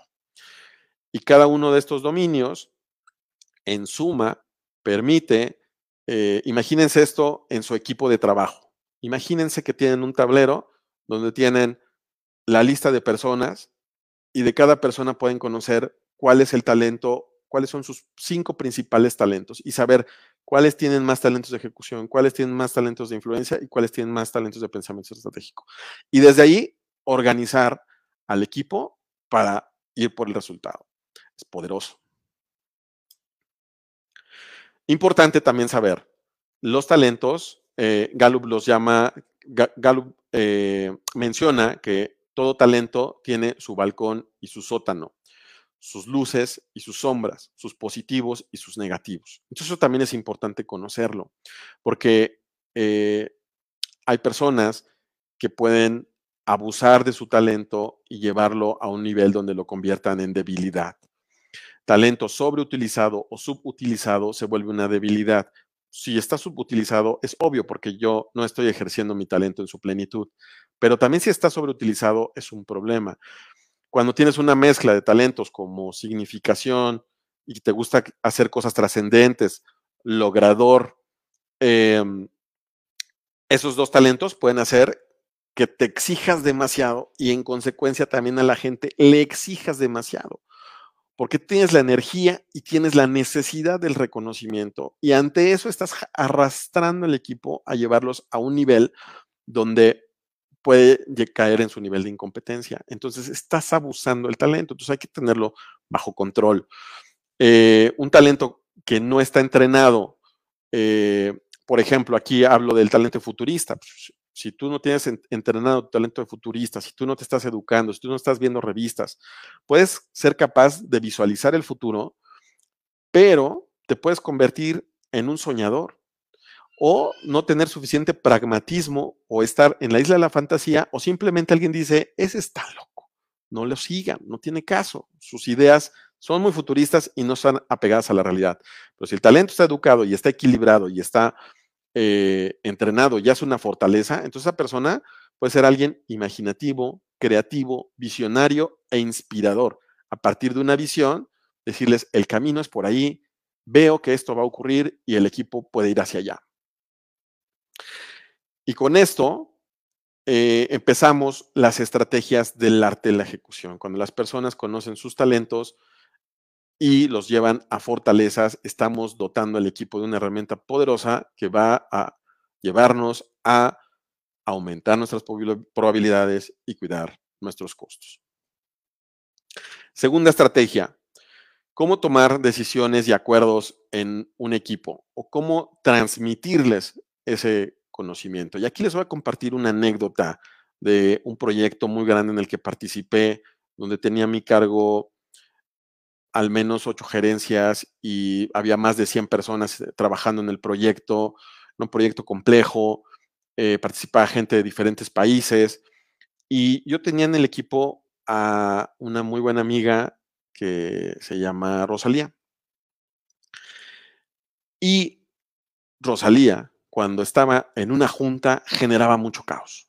Ella sabía llevar, sabía complicar las cosas, ella era experta en eso. Entonces, lo que estaba provocando es que las juntas se complicaran demasiado y el equipo no pudiera llegar a acuerdos y por lo tanto eh, se bloquearan entre ellos. ¿Qué provoca eso? Mala ejecución. Por supuesto, ya lo saben. Ahora, ¿qué fue lo que hice? Dije, me acordé de este libro, de Los seis sombreros para pensar de Eduardo Bono, y se lo, le pedí al equipo que lo leyera. Y luego nos sentamos en una junta y platicamos sobre el libro. Y yo les pedí, díganme cada uno de ustedes, ¿cuál es el sombrero con el que más se identifican? Y cada uno fue pasando y fue diciendo el sombrero con el que más se identificaba y por qué. Y cuando llegamos con Rosalía, ella fue la primera en reconocer que era el sombrero negro y todos los demás eh, eh, coincidieron en que era el sombrero negro. Y ahora explico por qué. Los sombreros para pensar están pensados para asumir diferentes roles dentro de una sesión o para ser capaz de observar diferentes roles dentro de una sesión y saber meter y sacar el sombrero adecuado en un determinado momento. Eh, lo que yo hice en ese momento con el equipo fue decirles, cuando vamos a platicar sobre un problema, lo primero que tenemos que hacer es utilizar el sombrero blanco, aportar datos, sin juicios, sin sentimientos, sin emociones. Muchas veces se inicia una reunión con alguien diciendo, es que hay muchos problemas. ¿Cuántos son muchos? Son uno, son diez, son veinte, son treinta. Son críticos, no críticos.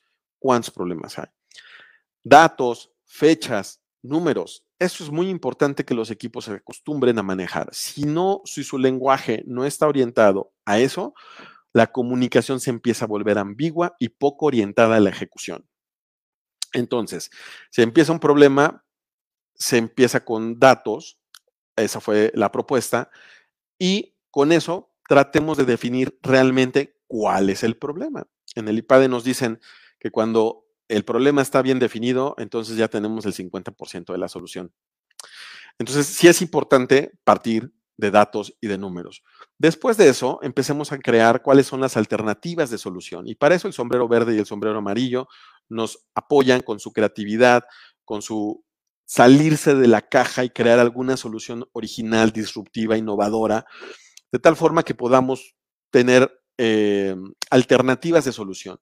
Si yo permito que el sombrero negro obstruya la construcción de esas ideas desde el principio, lo que va a pasar es que se va a generar esa frustración de las personas que quieren aportar y generar ideas y que tienen el rol y que tienen la capacidad también natural, se van a ver frustrados. Entonces, lo que hay que hacer con el sombrero negro es decir, espera tu turno.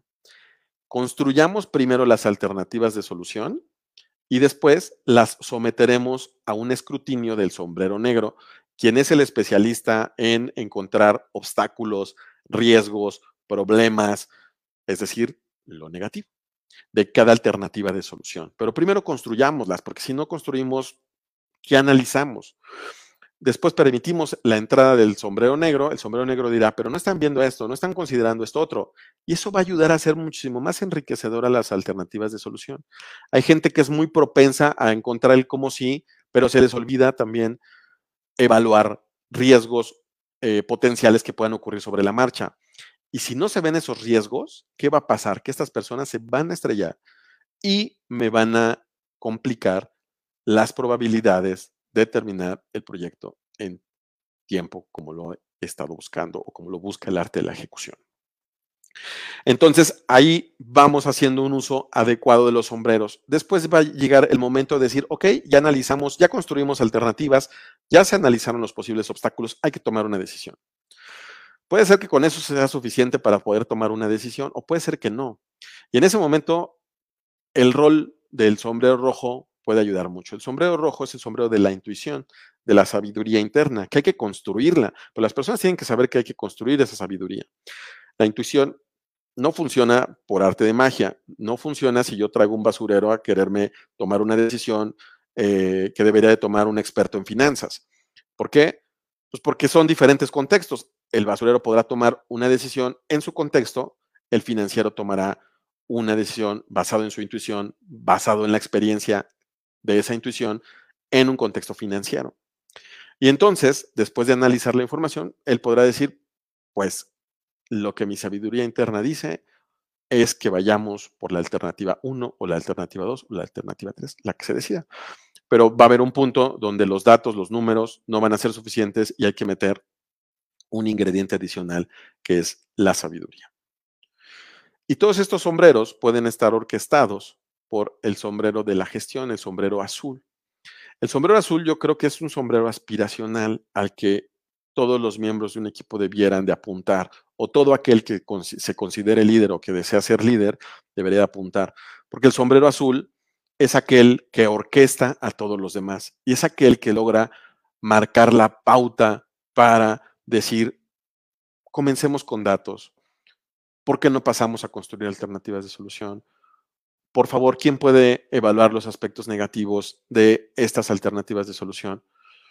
Y puede orquestar a sacar la intuición también de los miembros que están participando en el equipo o incluso el mismo primero tomar un rol de sombrero rojo o intercambiarlos, ¿no? Este sombrero rojo, sombrero azul, de tal manera que con eso se pueda construir o tomar una decisión o construir acuerdos consensados en un equipo de trabajo. Antes de que hiciéramos esto, yo tenía que entrar a las sesiones a estar destrabando las conversaciones de, estos equipos. Eh, el trabuco que les ponía Rosalía siempre a los miembros del equipo era un trabuco impresionante. Cuando platicamos sobre esto, construimos la estrategia, ellos solos empezaron a tomar decisiones. Y eso es algo extraordinario cuando empieza a ocurrir, porque yo ya no tengo que estar ahí y yo puedo maximizar el uso de mi tiempo. Con esto paso a la tercera estrategia, que es eh, una estrategia de comunicación orientada a la acción. Las personas no estamos acostumbrados a tener conversaciones orientadas a la acción porque las conversaciones orientadas a la acción nos comprometen. Por eso no estamos acostumbrados en una cultura como la de Latinoamérica. Sin embargo, es bien importante para aumentar nuestras probabilidades y mantener nuestros costos, saber tener una conversación orientada a la acción. En una conversación orientada a la acción siempre hay un cliente que va a hacer una petición u oferta y hay un ejecutante que va a hacer la aceptación de la propuesta y que puede ser que requiera hacer una negociación. En el diálogo siempre debe de haber condiciones de satisfacción y de tiempo. Es decir, cuando el cliente llega y dice, oye, quiero construir una aplicación móvil, me gustaría que tenga estas características. Esas son las condiciones de satisfacción. Y me gustaría que esté lista para dentro de un mes. ¿Ok? Esa es su condición de tiempo. Después viene el ejecutante y el ejecutante puede decir, ok, perfecto, me queda claro, empezamos. Y aceptar el compromiso. O puede decir, oye, no, eso no se puede completar en un mes, pero lo que podríamos hacer es que esta parte sí te la entrego en un mes y esta parte te la entrego un poquito después. Y ahí es donde entra la negociación o decir, oye, pero tenemos otras, otros proyectos. Este, ¿cuál es la prioridad respecto al otro? Etcétera. De tal forma que al final se pueda llegar a una, em, a una negociación o a un acuerdo que siempre está ligado a condiciones de satisfacción y de tiempo. Finalmente, cuando el ejecutante termina, reporta la terminación al cliente y le dice, esto aquí está, y el cliente evalúa el entregable y dice, correcto, esto cumple con mis condiciones de satisfacción y de tiempo, o no cumple las necesidades de satisfacción y se vuelve a tener una conversación, pero siempre orientándonos a la acción. Cuando las personas son capaces de combinarse, de, coordinarse para tener este tipo de conversaciones, la acción sucede, la confianza aumenta y las relaciones se fortalecen. De tal forma que aumentan nuestras probabilidades y nos mantienen nuestros costos. Algunos tips importantes eh, en este tipo de conversaciones. Antes que todo, siempre escuchar.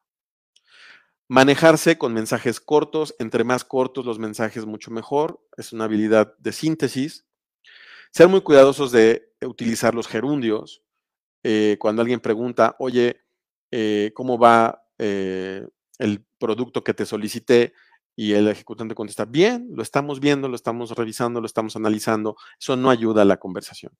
El sombrero blanco, junto con eh, las condiciones de satisfacción y de tiempo siempre son muy importantes. Y entonces lo que se espera es decir, vamos bien, esto, estará listo para la fecha en la que tú estás haciendo la solicitud. O no vamos tan bien y vamos a tener un pequeño retraso de dos o tres días. Ahí hay datos, hay condiciones de satisfacción y de tiempo y eso lleva una conversación orientada a la acción. Cuidar siempre los nos, eh, los no rotundos generan mucho conflicto. Buscar siempre la negociación. Un, no rotundo siempre va a generar mucha fricción y eso va a frenar la ejecución. Em, y cuando, cuando hablamos del manejo de los nos, siempre buscar ofrecer contrapropuestas. Siempre ofrecer contrapropuestas. Eso va a hacer que el círculo de una comunicación orientada a la acción esté fluyendo y por lo tanto nuestra, nuestra ejecución a nivel de equipo sea cada vez más y más efectiva. Quiero eh, de alguna manera sintetizar lo que han sido estas estrategias que les he compartido el día de hoy. Estas estrategias, si, eh, si las repasamos o hacemos una recapitulación de ellas, nos llevan a que estamos buscando elevar el nivel de comunicación. Estamos cambiando el lenguaje de las personas. Si se fijan, mucho tiene que ver con el lenguaje. Sombrero blanco, comunícate con datos, em, conversaciones a la acción, condiciones de satisfacción, talento, estamos hablando de talento, de apreciación de las personas, estamos cambiando el lenguaje. Hay que ser capaces de identificar en dónde estamos vibrando, en dónde está nuestro nivel de conciencia nuestro nivel de comunicación habla de nuestro nivel de conciencia y eso es muy importante y por eso el arte de la ejecución busca elevar el nivel de conciencia porque eso va a elevar probabilidades y costos y mantener costos. El, si ustedes revisan esta tabla que es el mapa de la conciencia elaborado por el doctor David R. Hawkins, nos habla de las personas que vibran en esta zona, en la parte de abajo de la tabla, y son personas donde su lenguaje, su comunicación va a estar alrededor de la culpa, la desesperación, el remordimiento, la ansiedad, el odio, el desprecio. Hay muchas organizaciones que se mueven en este nivel de vibración, en este nivel de comunicación, en este nivel de conciencia. Y eso sutilmente es lo que limita muchísimo la capacidad de ejecución de una organización. Las personas o las organizaciones que están entrenadas y que entrenan a su equipo de trabajo buscan que las conversaciones de sus equipos de trabajo, la comunicación que hay a nivel de la organización, se mueva a nivel de la confianza, del perdón, del optimismo, de la comprensión, de la serenidad, pase lo que pase, todo se resuelve y todo puede salir muy bien.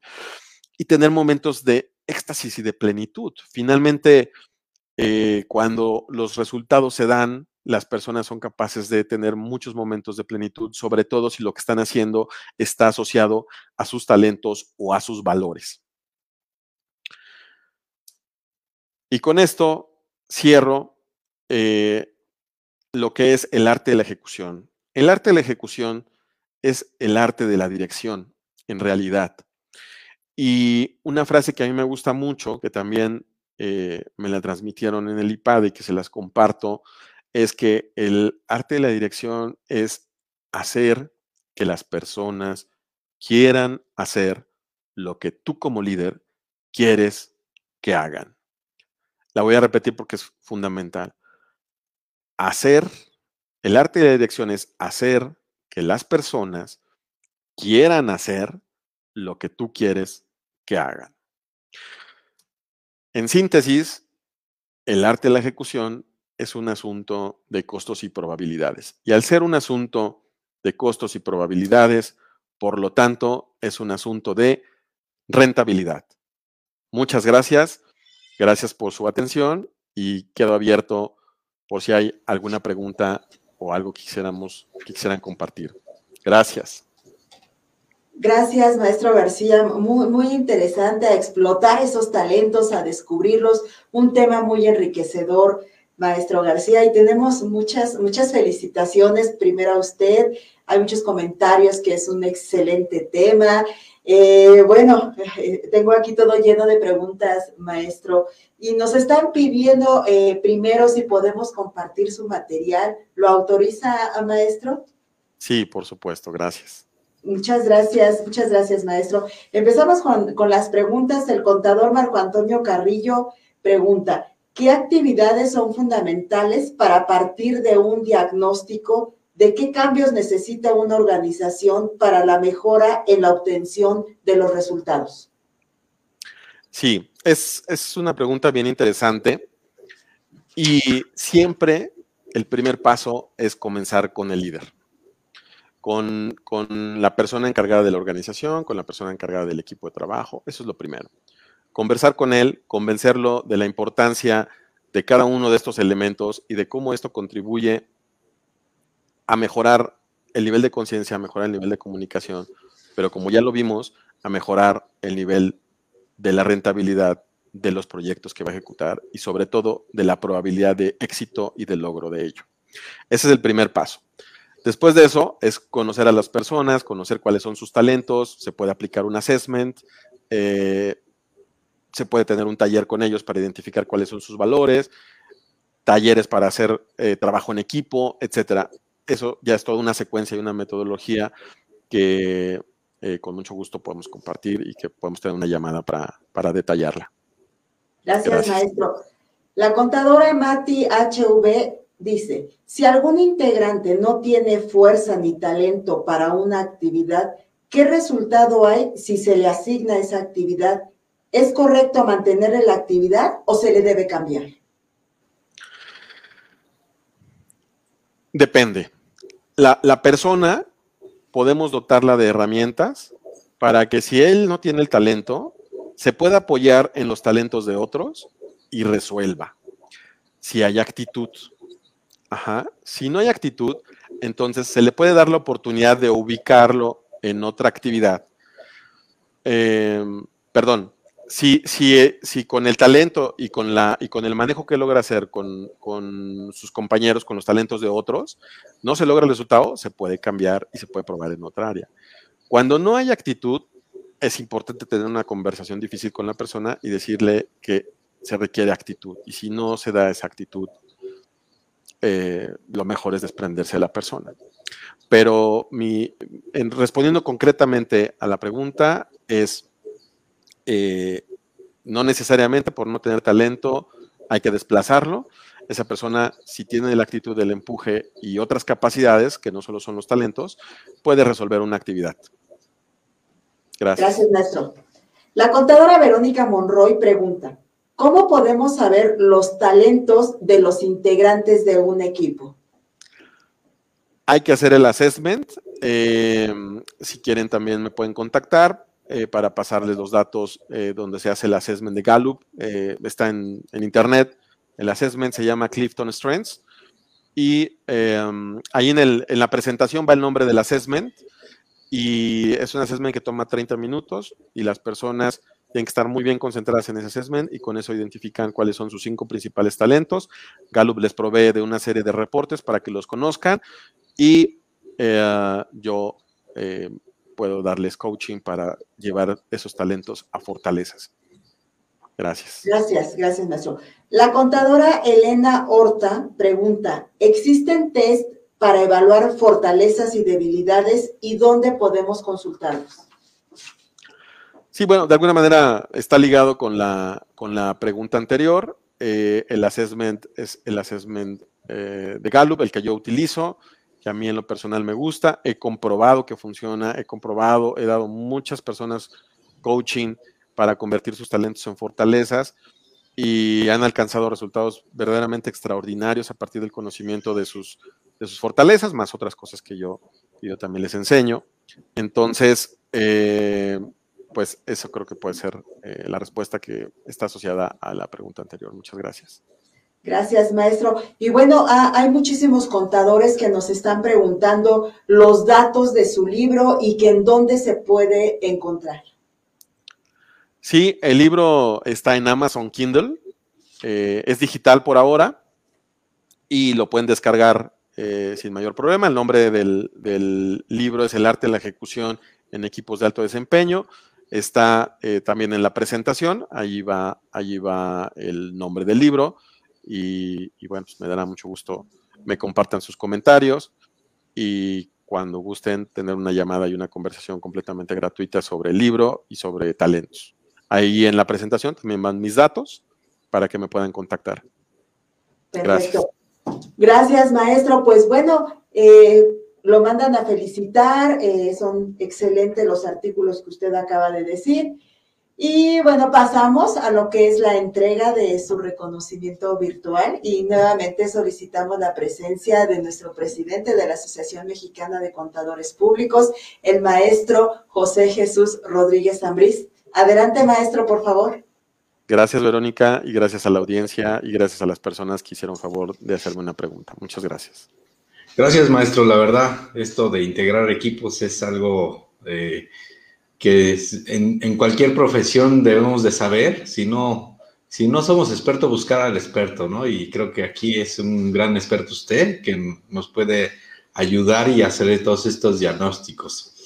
Bueno, a nombre de la Asociación Mexicana de Contadores Públicos, Colegio Profesional en el Distrito Federal AC, otorga el presente reconocimiento al maestro Pedro Arturo García Ramírez por haber participado en la ponencia del tema El arte de la ejecución en equipos de alto desempeño.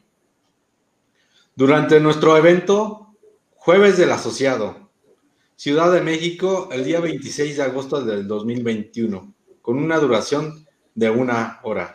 Muchas gracias, maestro, nuevamente. Muchísimas gracias a ustedes por la invitación. Estoy encantado de haber compartido este conocimiento con ustedes. Es un conocimiento muy importante para el contexto y los tiempos en los que nos encontramos y me, complace mucho haberlo presentado el día de hoy. Gracias a ustedes. Muchas gracias, maestro. Muy buenas noches. Pues bueno, les eh, recordamos a todos nuestros asociados que nos sigan a través de nuestras redes sociales, Facebook, Twitter, Instagram, YouTube, Spotify. Y pues bueno, llegamos al final de este gran programa. Yo soy Verónica Hernández y nos vemos el siguiente mes. Hasta la próxima.